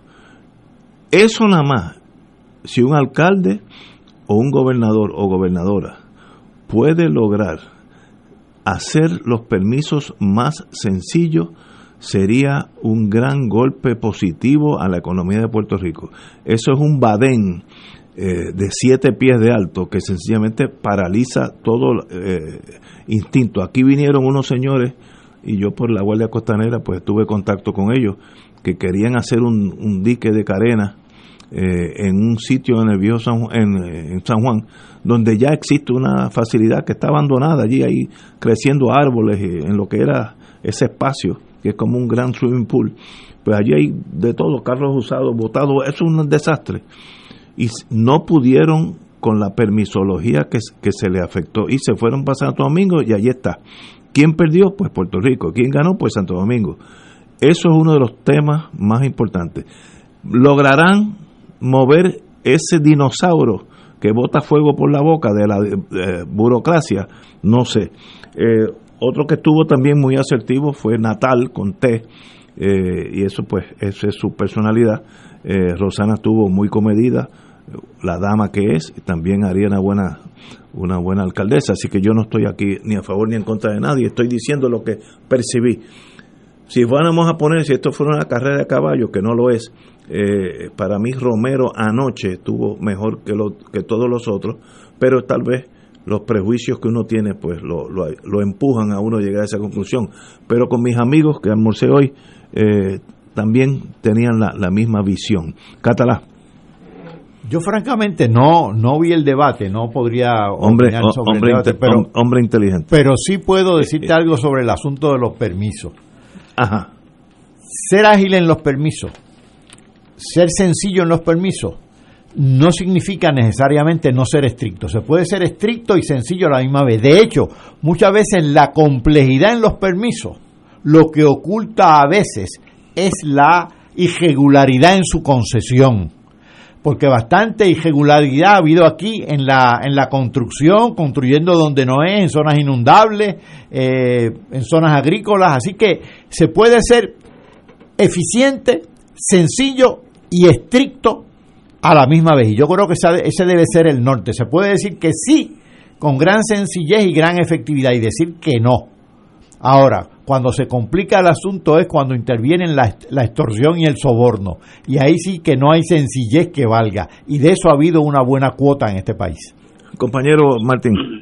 Yo desde aquí quiero enviarle una felicitación grande al amigo, al licenciado Adrián González, el candidato del PIB para la alcaldía de San Juan. Estuvo muy bien. Que estuvo muy bien, siempre eh, inteligente, preparado, consciente, eh, realmente una persona que tiene, eh, que, tiene unas posiciones muy valiosas y que creo que va a tener un gran desempeño. Pero mira, te, oí hablar de, del tema de los permisos eh, y de tu esperanza de que Romero o de que la candidata del Partido Popular, que puede ser una buena alcaldesa, pero yo te hago antes que nada una pregunta. Cuando Romero fue el secretario de la gobernación, que es la persona de facto más poderosa en Puerto Rico después del gobernador. Y cuando Rosana fue, eh, estuvo en la alta dirección de su partido cuando nuestro amigo García Padilla era gobernador, ¿qué hicieron ellos sobre el tema de los permisos? O, sobre otro asunto trascendente para el país que ahora andan prometiendo que van a resolver. Eh, y porque yo tengo el problema de que cuando una persona me dice que va a hacer algo, yo instintivamente lo que me pregunto es, ven acá, y en los últimos ocho años, ¿tuvo alguna oportunidad de hacer algo y lo hizo o no lo hizo? Y entonces resulta que cuando veo al señor Romero, eh, y lo veo hablando y diciendo cómo él va a hacer y que si yo cuánto. Todo lo que yo me acuerdo es que desde que se empezaron a pasar por televisión los anuncios de mensajes de estado de los gobernadores, yo me acuerdo que desde yo ya adolescente me llamaba la atención dos asuntos que todos los candidatos, digo que todos los gobernadores prometían que iban a solucionar y uno era la agilización de los permisos, tanto en las agencias como particularmente en la Junta de Planes, y lo otro que siempre prometían es que iban a flexibilizar las, los horarios de ciertas oficinas gubernamentales para que la gente que trabajaba durante los cinco días de la semana pudieran los sábados que era día libre de ellos, ir a las agencias a resolver sus problemas. Te estoy hablando desde 1964, 36, hace 56 años, Ignacio. Wow. 56 años. Y todavía tú hablas del tema del restaurante y hablas del tema de la licencia de licor, eh, y ya tú sabes que, que estos son, eh, eh, esto no es como ir a Neptuno, no hace falta ninguna nave espacial especial, ¿verdad? Hay otros países del mundo donde eso se atiende con relativa rapidez. Pues seguro. Y no es solamente en Suiza. Así es que realmente el problema que nosotros tenemos es que no solamente es que la flecha está doblada, es que el indio no sabe tirar flecha. Tenemos el problema de la flecha y del indio, los dos. Vamos. Porque la gente, la gente que dice que va a resolver los problemas son gente que su característica principal es que pudiendo haberlo hecho, no lo han hecho. Así que el problema que ellos tienen no es si sus ideas son buenas o malas, es si hay alguna razón por la cual uno les debe creer. Ese es el problema. Yo estoy acorde con todo lo que los compañeros han indicado pero repito, mi desesperación emocional ante la permisología eh, es desesperante. Eh, por ejemplo, si uno, si uno va a hacer un restaurante en Houston o Austin, Texas, ellos tienen un, proceso expedito. Te dan unos, pero de un día para otro, permisos provisionales de bebida, de lo que sea. Entonces, a la semana llegan los bomberos, te chequean que todo esté en orden. Eh, tú obviamente contrataste un arquitecto que ya eso se presume que lo hiciste, los bomberos, la seguridad, y entonces después al mes puede llegar el de licores, ya, ya tú estabas vendiendo licores provisionalmente. Hay una agilidad que aquí lo que hay es un, un, un, parapeto que no deja pasar ni las lanzas ni las flechas. Si tú no usas un abogado tú no vas ni a mudar la licencia que ya tiene 150 metros en el Río San Juan, que es una cosa absurda. Y yo no veo a nadie, a nadie, gobernadores, gobernadoras, eh, alcaldes, alcaldesas, que haya podido mover eso un centímetro. Eso está intocable. Habría que ir a la junta que sea, no sé si es planificación, de permiso, lo que sea, allí con un lanzallamas, empezar en cero, empezar en cero, pero que no quede nada, ni, ni escritorio, ni nada, pues, pues tal vez tengan un virus que, que sea este que no permita esa agilidad. Hay que hacer una nueva agencia especializada en agilizar eso, porque eso ayuda a la economía. El inversor no puede estar esperando año y medio para que te digan que tal vez, y eso pues no veo cambio, y eso es una de las, para mí, de las tragedias puertorriqueñas. Tenemos que ir a una pausa, amigos, y regresamos con Fuego Cruzado. Esto es Fuego Cruzado por Radio Paz 810 AM. Puedes votar por nosotros haciendo una cruz bajo la insignia del PIB. O si eres de otro partido, con una cruz bajo tu insignia y una cruz al lado de Denis Márquez, representante, y otra al lado de María de Lourdes Santiago, senadora. Los legisladores del PIB hacen falta. Fuego Cruzado está contigo en todo Puerto Rico. Veamos cómo los gemelos usan su MMM FlexiCard. Mateo, ¿gasolina o copago de laboratorio? ¡Gasolina! Melquiades, ¿la mixta de la cafetería o detergentes? ¡La mixta! ¡Ganaron! Con la nueva MMM FlexiCard pueden pagar comida preparada, OTC, agua, luz, teléfono y la hipoteca. MMM cuida tu salud y tu bolsillo. ¡Llama ya! MMM Healthcare LLC es un plan HMO con un contrato Medicare. La afiliación en MMM depende de la renovación del contrato. Beneficio varía por cubierta. ¿Sabías que personas sin síntomas pueden propagar el COVID-19? El municipio de Carolina se preocupa por ti y los tuyos. Por eso, queremos que te protejas correctamente. Usa tu mascarilla cubriendo nariz y boca. No la toques mientras la tienes puesta y recuerda que menores de dos años no deben usarla. Cuando te la quites, bótalas o lávalas inmediatamente. Si eres positivo al COVID, llama a la línea confidencial de ayuda a ciudadanos positivos de Carolina al 787-701-0995. Porque te queremos saludable, edúcate, protégete y evita el contagio. Autorizado por la Oficina del Contralor Electoral. Ser rotario es dar de sí, con amplitud, sin anhelo de recompensa del cielo, antes de pensar en sí. Mensaje del Club Rotario de Río Piedras. El Hogar Santa Teresa de Jornet tiene disponible una vacante de ayudante de salud. A continuación, las tareas a realizar. Baño a residentes, brindar asistencia en alimentación, realizar cambio de pañales y posición cuando sea necesario, limpieza de habitaciones y áreas cercanas al paciente. Para ser considerado debe cumplir con los siguientes requisitos. Disponibilidad para trabajar en horario rotativo y fines de semana. Ley 300, certificado de antecedentes penales, certificado de salud, evidencia de preparación académica de escuela superior o grado universitario, certificación en CPR, prueba negativa del COVID-19. Los interesados pueden enviar resumen al correo electrónico Santa Teresa Recursos Humanos a gmail.com o pueden comunicarse en horas de oficina de 8 de la mañana a 3 de la tarde el 787-761-5805 o el celular 939-268-8922. Somos un patrono con igualdad de oportunidad en el empleo.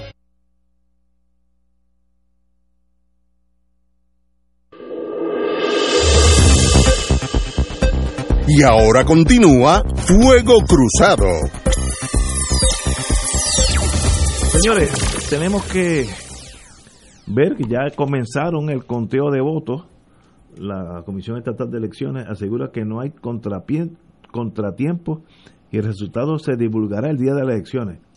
Pues se puede colar, siempre hay un, un eso en inteligencia se llama deep penetration, cuando tiene un espía bien adentro que va a dejar saber los números. Eh, pero yo estuve con una compañera de mi, de mi condominio, que ni sé de qué partido es, porque somos condóminos más nada, pero que el sábado cuando yo llegaba, eh, me indicó que ella está en, el grupo esto de los encamados, y habían ido a 23 personas, ella y otro más, no sé de qué partido son, y que habían podido coger 21 de 23 uno estaba en la playa y otro estaba en el hospital. Así es que ellos van a tratar de volver una segunda vez. Pero eso es bastante ah, elevado, de 21 de 23. Eso seguirá así. Eh, yo le pregunté a mis cuatro hijos, yo tengo un sondeo instantáneo. En Estados Unidos no existe el voto de encamado, existe el voto por correo. Si tu hija te solicita el voto por correo y te llega a tu casa, pues ella te puede ayudar a a tú marcarlo y lo mandan, pero que venga gente de los partidos a visitarte a tu casa, eso es una una una acción puertorriqueña que no existe en Estados Unidos. No sé si es mala o buena, pero eso es así. Pero ya comenzaron a votar, mientras más votos gente eh, de aquí a noviembre 3, menos van a estar en noviembre 3 votando, así que ganamos todo. ¿Cómo tú lo ves, Martín? Bueno, mira, a mí me pasa como a ti, que cuando yo escucho la, eh, las declaraciones que dio hoy el presidente de la Comisión Estatal de Elecciones, pues realmente pues lo noto con un tono optimista. Eh, esto es una persona que es nuevo ahí, ¿verdad? O sea, que no tiene historial. Eh, o sea, y, y por lo tanto hay que, yo le doy el beneficio de la duda. Yo sé que ellos están trabajando duro, pero se están, están enfrentándose a situaciones, ¿verdad?, que no habían ocurrido antes. Eh, por ejemplo, pues eh, tengo entendido que en el 2016 el total de los llamados votos encamados, es decir, que tiene que ir una delegación de, funcionarios a, tomarle el voto en la casa, creo que fueron 6 o 7 mil personas, y ahora este año van a ser 100 mil. Eh, bueno, pues pa- preparar esa ruta con esos equipos, con un objetivo muy ambicioso de poder visitar a 25 votantes diarios, a mí me pareció, claro, en mi ignorancia, me pareció eso una cosa muy ambiciosa. Eh, porque digo, no es que están en un condominio que tú vas al apartamento 7A y después sigues al 7B y después sigues al 7C. En esta calle te tienes que montar en el carro, ir al, a la próxima urbanización. O sea que no es nada de, de fácil y además que esté el otro problema que tú planteas. Eh, estará la gente en la casa a la hora que se les dijo. Así que si de 25 eh, tú dices que lograron que 21 o 22 o de 24, 21 o 22, 21. eso me parece una gran cosa Sí, sí. y, y- y yo tengo los dedos cruzados para que para que funcione. Eh, aquí hay, como pasa tantas veces en cosas que son complejas, siempre hay muchas cosas que pueden salir mal, ¿verdad? Eh, pueden ser los materiales que no llegan, los camiones que no se aparecen, las máquinas que se dañan, eh, pero esto en el pasado, en situaciones no tan complejas y sin el COVID, se había podido llevar a cabo de manera sustancialmente bien y para satisfacción de todos los participantes. Eh, así es que esperemos que, que tenga razón el presidente y que en efecto el asunto salga como tiene que salir después que pasamos la pesadilla colectiva que pasó el país con las primarias pasadas. Eh, El voto ausente fue un número pírrico, yo creo que fue menos de 6 mil. Yo esperaba que eso iba a ser una, un torrente 50, 100 mil, y no, pues creo que 6 mil. Así que en realidad eso es un factor casi irrelevante estas elecciones. Ahora, el voto por correo, yo creo que por la pandemia, eh, es gigantesco este año, ¿no? Y, y hay que entenderlo. Eh, nadie quiere estar haciendo una fila y, y con el problema de contagiarse, así que eso yo lo entiendo. Surge un problema. Si hay problemas con el correo y no llega a tiempo, ¿se declara un ganador o se pospone la decisión final de quién ganó o quién perdió? Martín. Bueno, hasta donde yo sé, y, y- y ahí me tiene que perdonar que no tengo la información precisa, eh, eh, porque yo no trabajo en el área electoral, ¿verdad? Pero ciertamente si el sobre tiene matasello del día de las elecciones, eso se va a contar, aunque no sea esa misma noche, como un obvio. Eh, y, y por lo tanto, si el número de, de, de votos por correo que no han sido contados es mayor a la diferencia que puede haber la noche de las elecciones, yo, imagínate que la noche de las elecciones la diferencia sean 20 mil votos y entonces hay 40 mil votos sin contar. Bueno, pues no se puede anunciar ningún resultado con ningún grado de finalidad, ¿verdad? Ahí el, el comisionado del PIB, Robert Iván Aponte, propuso y se aceptó, además, por ejemplo, que la gente pueda entregar eh, el voto en vez de echarlo en el correo, que va a estar sobrecargado, que lo pueden llevar a la oficina de la HIP, donde está custodiado por gente de los distintos partidos Esto es una buena idea. eh, para Buena idea. asegurar el flujo del material. Eh, así es que vamos a ver otra vez, yo tengo los dedos cruzados, pero cada persona que vote, si el, eh, eh, ya sea porque lo lleva a la HIP a tiempo, es decir, antes del, del, del cierre del, del día electoral, eh, y, y el que lo echa por correo, que tenga el matasello del día de las elecciones, ese voto se va a contar. Eh, pero aunque llegue el 8, el correo lo... Hola. Aunque llegue el 8 de, de noviembre. Sí, porque pues, el del correo puede tardarse en lo que lo en lo que lo en lo que lo entrega. Ok, muy Eh, bien. claro, no hay argumento que resista un extremo. ¿Qué pasa si se si se esconde debajo de una silla y no aparece hasta el año que viene? Bueno, pues pero lo que te quiero decir es que no creo que el número de votos que puedan llegar muy tarde vaya a ser un número significativo.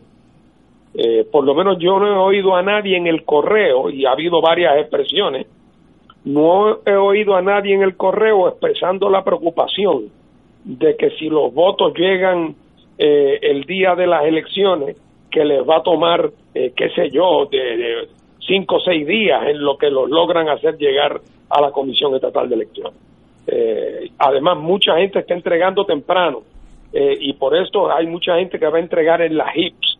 Oye, Eh, así es que yo creo que a la hora de la hora, eh, el número de votos que, que, que, que, que va a llegar eh, cuando ya las elecciones han pasado, no va a ser un número demasiado grande y, y probablemente no va a ser uno que afecte eh, el, el, el resultado de las elecciones Esperemos que sí. eh, en la inmensa mayoría de las posiciones. Señores, tenemos que ir a una pausa y regresamos con Fuego Cruzado.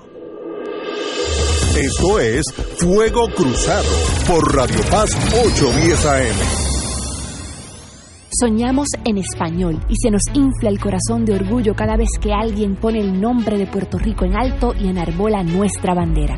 En noviembre, reafirma lo que somos, puertorriqueños siempre. En el plebiscito, vota no, auspicia Juan Dalmau. Eje, beneficiario de Medicare. ¿Sabías que ahora con tu nueva tarjeta de Triple S Advantage Mastercard lo tienes todo en uno? Pues sí, más beneficios de salud, más acceso a tus OTCs, puedes pagar la compra y limpieza del hogar y tienes dinero para que con la misma tarjeta de Triple S, sí, la del plan, compres lo que necesites. Todo esto sin sacrificar tus beneficios de salud, tu familia y Triple S Advantage, una gran red. Triple S Advantage es una organización de cuidado coordinado y de proveedores preferidos con un contrato con Medicare. La afiliación a Triple S Advantage depende de la renovación del contrato. El Servicio de Conservación de Recursos Naturales del USDA anuncia su programa voluntario de incentivos de calidad ambiental EQIB, con el propósito de ayudar a los agricultores puertorriqueños a aplicar prácticas para conservar el suelo, el agua, el aire, las plantas, los animales y la energía. Los agricultores pueden solicitar para EQIB en cualquier momento, pero la fecha límite para el primer periodo de aplicación del año fiscal 2021 es el 30 de octubre. Llame a su oficina local de NRCS o visite www.pr.nrcs.usda.gov para más detalles.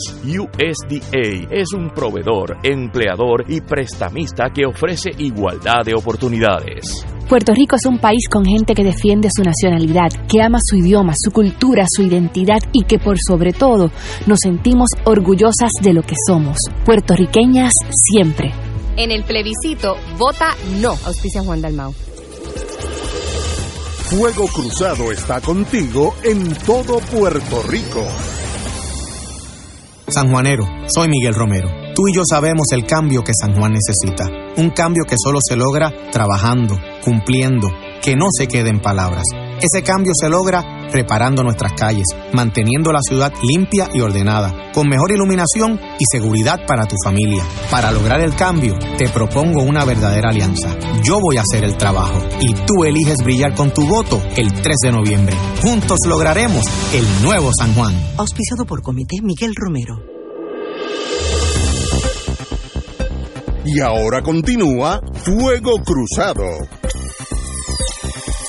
Amigo, hoy vemos páginas enteras, obviamente del Partido Nuevo Progresista, para mí muy hábilmente, indicando que Joe Biden, candidato a presidente de los Estados Unidos, le dio el sí a la estadidad para Puerto Rico y citan, creo que la estadidad es el medio más eficaz para garantizar que los residentes de Puerto Rico sean tratados igual, etcétera, etcétera. También salió un día anterior eh, Obama también como presidente, eh, indicando lo mismo a favor de la estadidad, sí. Y entonces también en, hay otra página, que es el, en el Nuevo Día, hoy página, no lo tengo claro aquí, 27, que dice todo la tragedia que traería votar por el no. Tienes idea de todo lo que perderíamos si votas por el no en el plebiscito. Obviamente estamos ya en los últimos 100 metros de la carrera y el Partido Nuevo pues ha sacado sus cañones grandes presentando el candidato a la presidencia y un expresidente endosando la estadidad y el cuidado que hay que tener porque si votamos por el no pues vamos a perder un montón de derechos. ¿Es efectivo? ¿No es efectivo? No sé. Martín. Yo tengo la impresión, Ignacio, de que en esta etapa eh, el que va a votar sí, va a votar sí y el que va a votar no, va a votar no. Los estadistas puertorriqueños van a votar que sí y los que no son estadistas van a votar que no. Yo no creo que nadie se va a convencer en esta próxima semana con unos argumentos o con otros, te lo digo con toda franqueza. Te pregunto a ti retóricamente, ¿tú conoces a alguien indeciso entre el sí y el no? No, no, te lo puedo decir desde ahora, ¿no? Ah, otra cosa es el día que de verdad, el día que de verdad, en el futuro, yo espero que no muy lejano, que luego de un proceso de negociación con el Congreso, se vaya a votar de manera definitiva entre alternativas descolonizadoras que estén definidas eh, y que estén publicadas las propuestas de transición, etcétera, etcétera, en esas campañas sí que va a haber mucho debate porque va a haber que debatir sobre la propuesta concreta de independencia, la propuesta concreta de libre asociación si es que se logra negociar una, la propuesta concreta de anexión si es que se logra una, si ese fuera el caso, eh, con qué términos y condiciones. Pero en este momento donde la gente lo que tiene que expresar en general si prefiere, le gusta más el chocolate o la vainilla.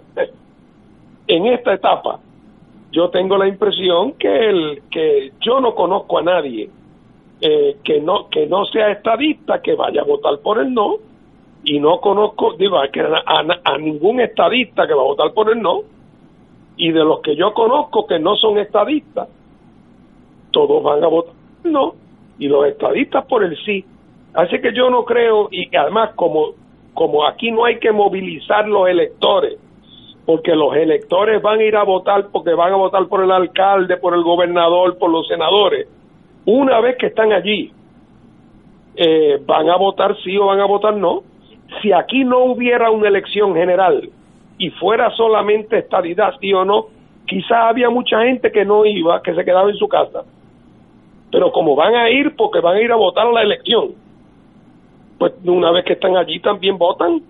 Eh, así es que yo tengo la impresión de que ah, cada cual está planteando sus posiciones eh, a favor del no o a favor del sí, pero en la realidad yo creo que el pueblo de Puerto Rico está muy claro en esta etapa. Ya habrán otras discusiones en el futuro, cuando se estén negociando los contenidos reales de las alternativas. Pero en esta etapa, sí o no, yo ahí no hay ni un solo indeciso en todo Puerto Rico. Estoy de acuerdo contigo, pero si tus números tienen lógica y no tengo nada para refutarlo, mm. si quitamos al lado el PNP con sus votos que ya tiene, eh, que, los que sean, pero en el otro lado de la balanza ponemos Partido Popular, eh, el PIB, Partido Independentista, Victoria Ciudadana, en realidad esos todos juntos suman más que no que sí. Bueno lo que lo que pasa es lo siguiente eh, otra vez ya lo veremos. Aquí lo bueno de esto es que la semana que viene vamos a tener la mejor encuesta. Eh, ¿verdad? pero por ejemplo yo conozco gente que vota popular pero que va a votar sí.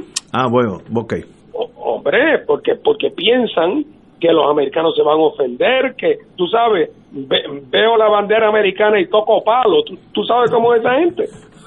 Si tú, almuerzas con muchos de ellos. veo la bandera americana y toco palo. Sí, eh, eh, Es que yo yo había eh, yo había Oye, analizado por cierto, com- como Ah. conozco gente que votan por el PNP y son PNP hasta el soco, y sin embargo en el fondo están muy cómodos con la colonia como están, Sí, sí. porque piensan además que puede ser prematuro pedirle estadidad, porque los americanos pueden decir que no y que mejor es o sea, no, no, no, no, va- no despierte ese perro que está dormido. Eh, así es que, como eso vaya a ir para un lado o para otro, ahora, eso, eh, eso es una cosa, pero de que ellos en su fuero interno saben exactamente cómo van a votar, yo no tengo la más mínima duda. Catalá. Cuando Ignacio cita el anuncio sobre la estadidad en que citan a, al, a Biden, Biden y Obama. esto me recuerda a George Bush padre diciendo estadidad Ahora. ahora. Y me recuerda también allá para la década del 70 un proyecto que presentó el presidente Ford sobre este particular. No recuerdo los detalles del proyecto porque se me perdió, perdí la memoria. Así que los estadistas no se entusiasmen tanto con esos endosos eh, eh, que son realmente, en el caso de Biden, buscando eh, favores allá electorales en las comunidades boricuas. Así que esto va para, para ningún sitio y eh, independientemente del resultado, y el resultado es una incógnita, ya veremos, este, habrá no y habrá sí, como dice Fernando. Los que no queremos en la estadidad, vamos a votar que no, los que nos oponemos a la estadidad. Y los que la favorecen, pues eh, tendrán su, su oportunidad para, para descargar sus ansias, sus urgencias estadistas votando que sí. Pero realmente eh, es darle vueltas a la noria. Es que yo, yo creo que el rol de ese sí o no es atraer el voto PNP a las elecciones estatales. Eh, el resultado ese del sí, vamos, vamos, que gane el sí o que gane el no, es secundario. Así que en realidad eso es el paño colorado para el toro Miura, que cuando ve el toro, ese paño le faja y va a votar sí. Pero en realidad es para que vote, una vez que está allí, vota por el candidato a la gobernación, eh, Pedro Pierluisi, etcétera, etcétera. Así que yo creo que ese es el verdadero, el verdadero valor del voto sí o no. Es estatalmente, no estamos hablando de en relación a nuestra fu- futura relación con los Estados Unidos. ¿Cómo, cómo tú Pero lo ves? Ignacio, yo, yo creo que tú tienes razón, que la razón principal por la cual el PNP trae el tema el día de las elecciones es para ayudar a motivar a su gente a salir a votar por Pierluisi, aún aquellos que pueden, Pierluisi, Pierluisi puede no ser su primera selección, pero que una vez que están allí van a ir, van a votar por Pierluisi también, no cabe la más mínima duda.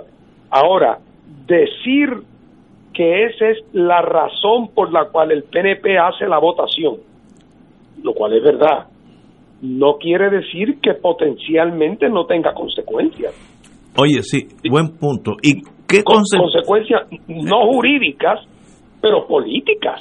si gana, Ejemplo, si gana el no? Imagínate, por ejemplo, que el sí ganara. El Gana el sí.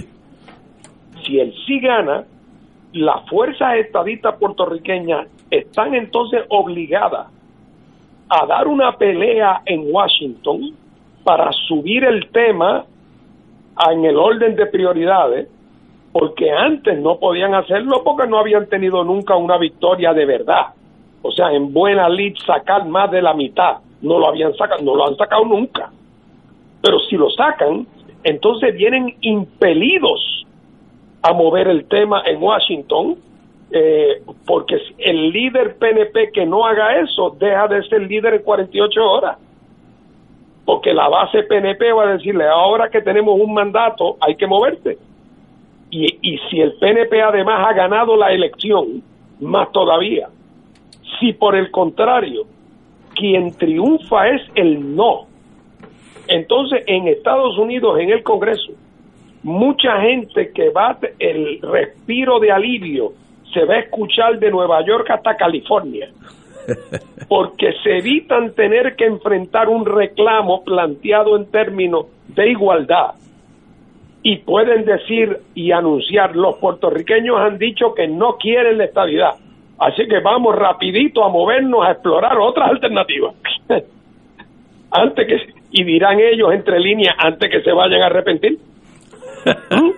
Así que en cualquiera de los dos casos se crea un ambiente favorable en el Congreso para mover el tema de la descolonización de Puerto Rico, que es lo que nos debe importar a todos. Pero no va a ser porque el resultado tenga un, un valor vinculante jurídico, es que va a crear un hecho político que no va a haber dónde esconderlo. Yo creo que ganamos anyway, que salga el tiro por donde salga, pero que, que salga. Eh, eh, yo creo que en ese sentido, pues, pues hay algo de riesgo.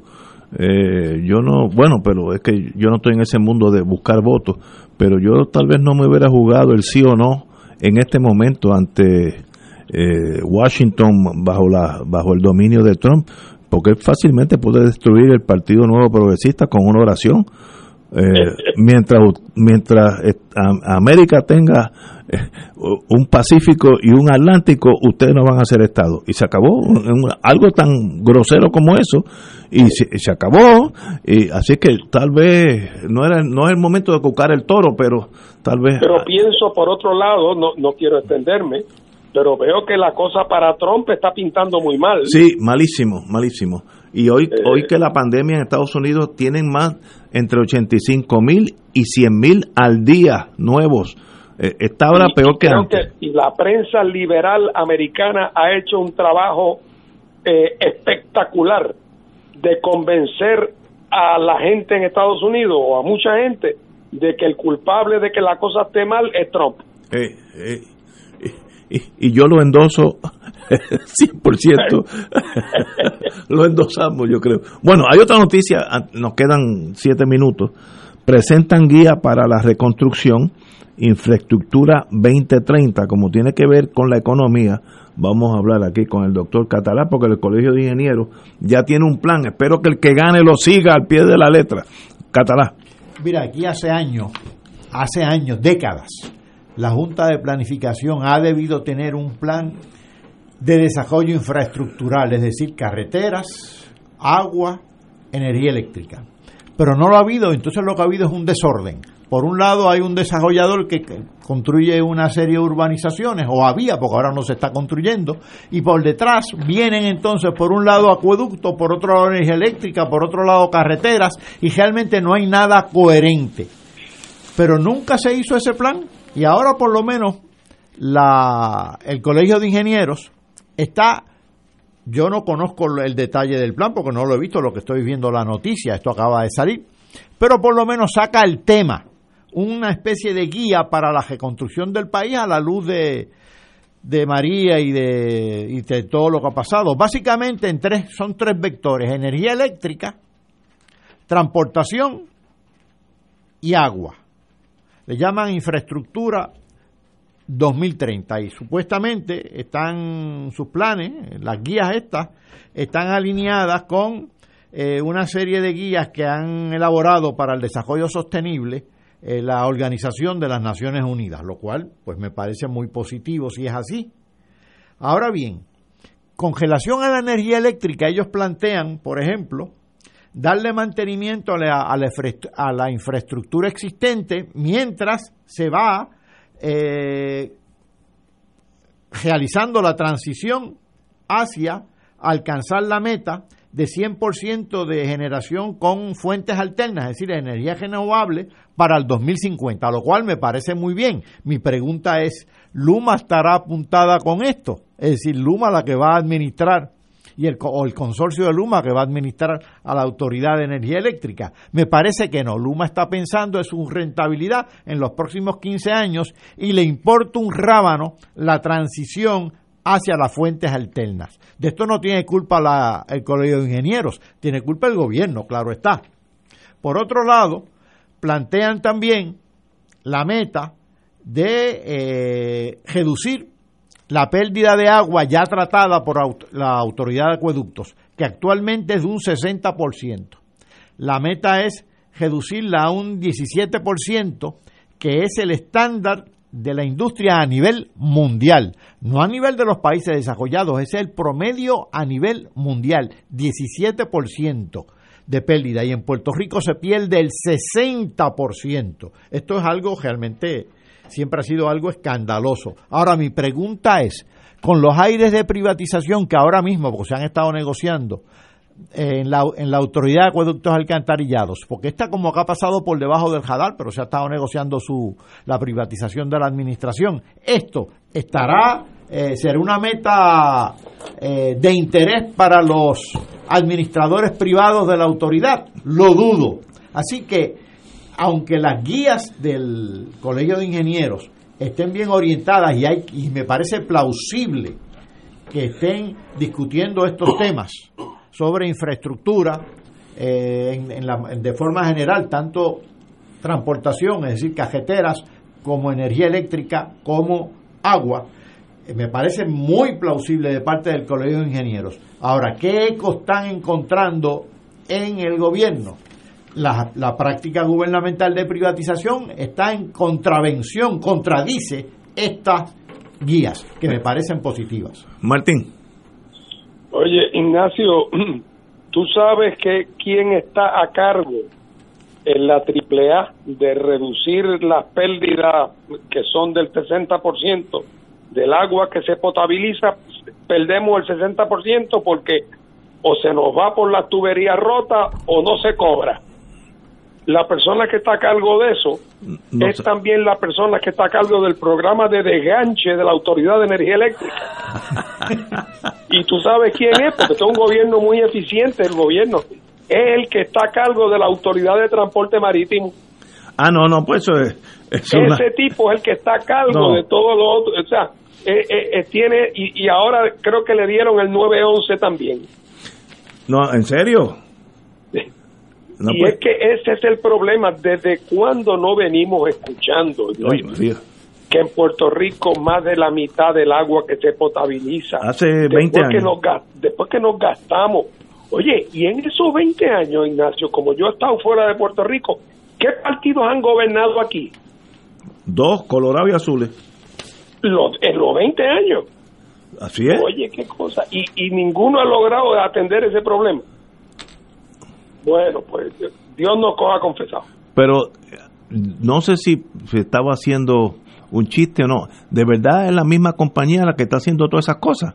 no no no no, Ah, no, no, porque- como si fuera Ah, no, no, porque si no el problema, de- de- el problema soy yo entonces. Yo, yo- No, no, no, pero, pero- pero- pero es como si fuera porque eh, eh, en vez de coger uno de esos genios que está ahí empleado en la legislatura con 120 mil pesos al año, quizá uno de esos pudiéramos ponerla a trabajar eh, eh, eh, cerrando alguna de esas salideros de agua con un poquito de mezcla lista.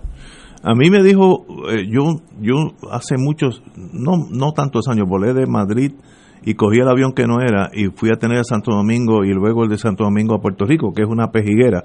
Pero a veces las cosas malas salen buenas. Eh, me, me tocó un, un ingeniero francés que venía para acá eh, por, cuando, cuando los franceses tenían acueductos.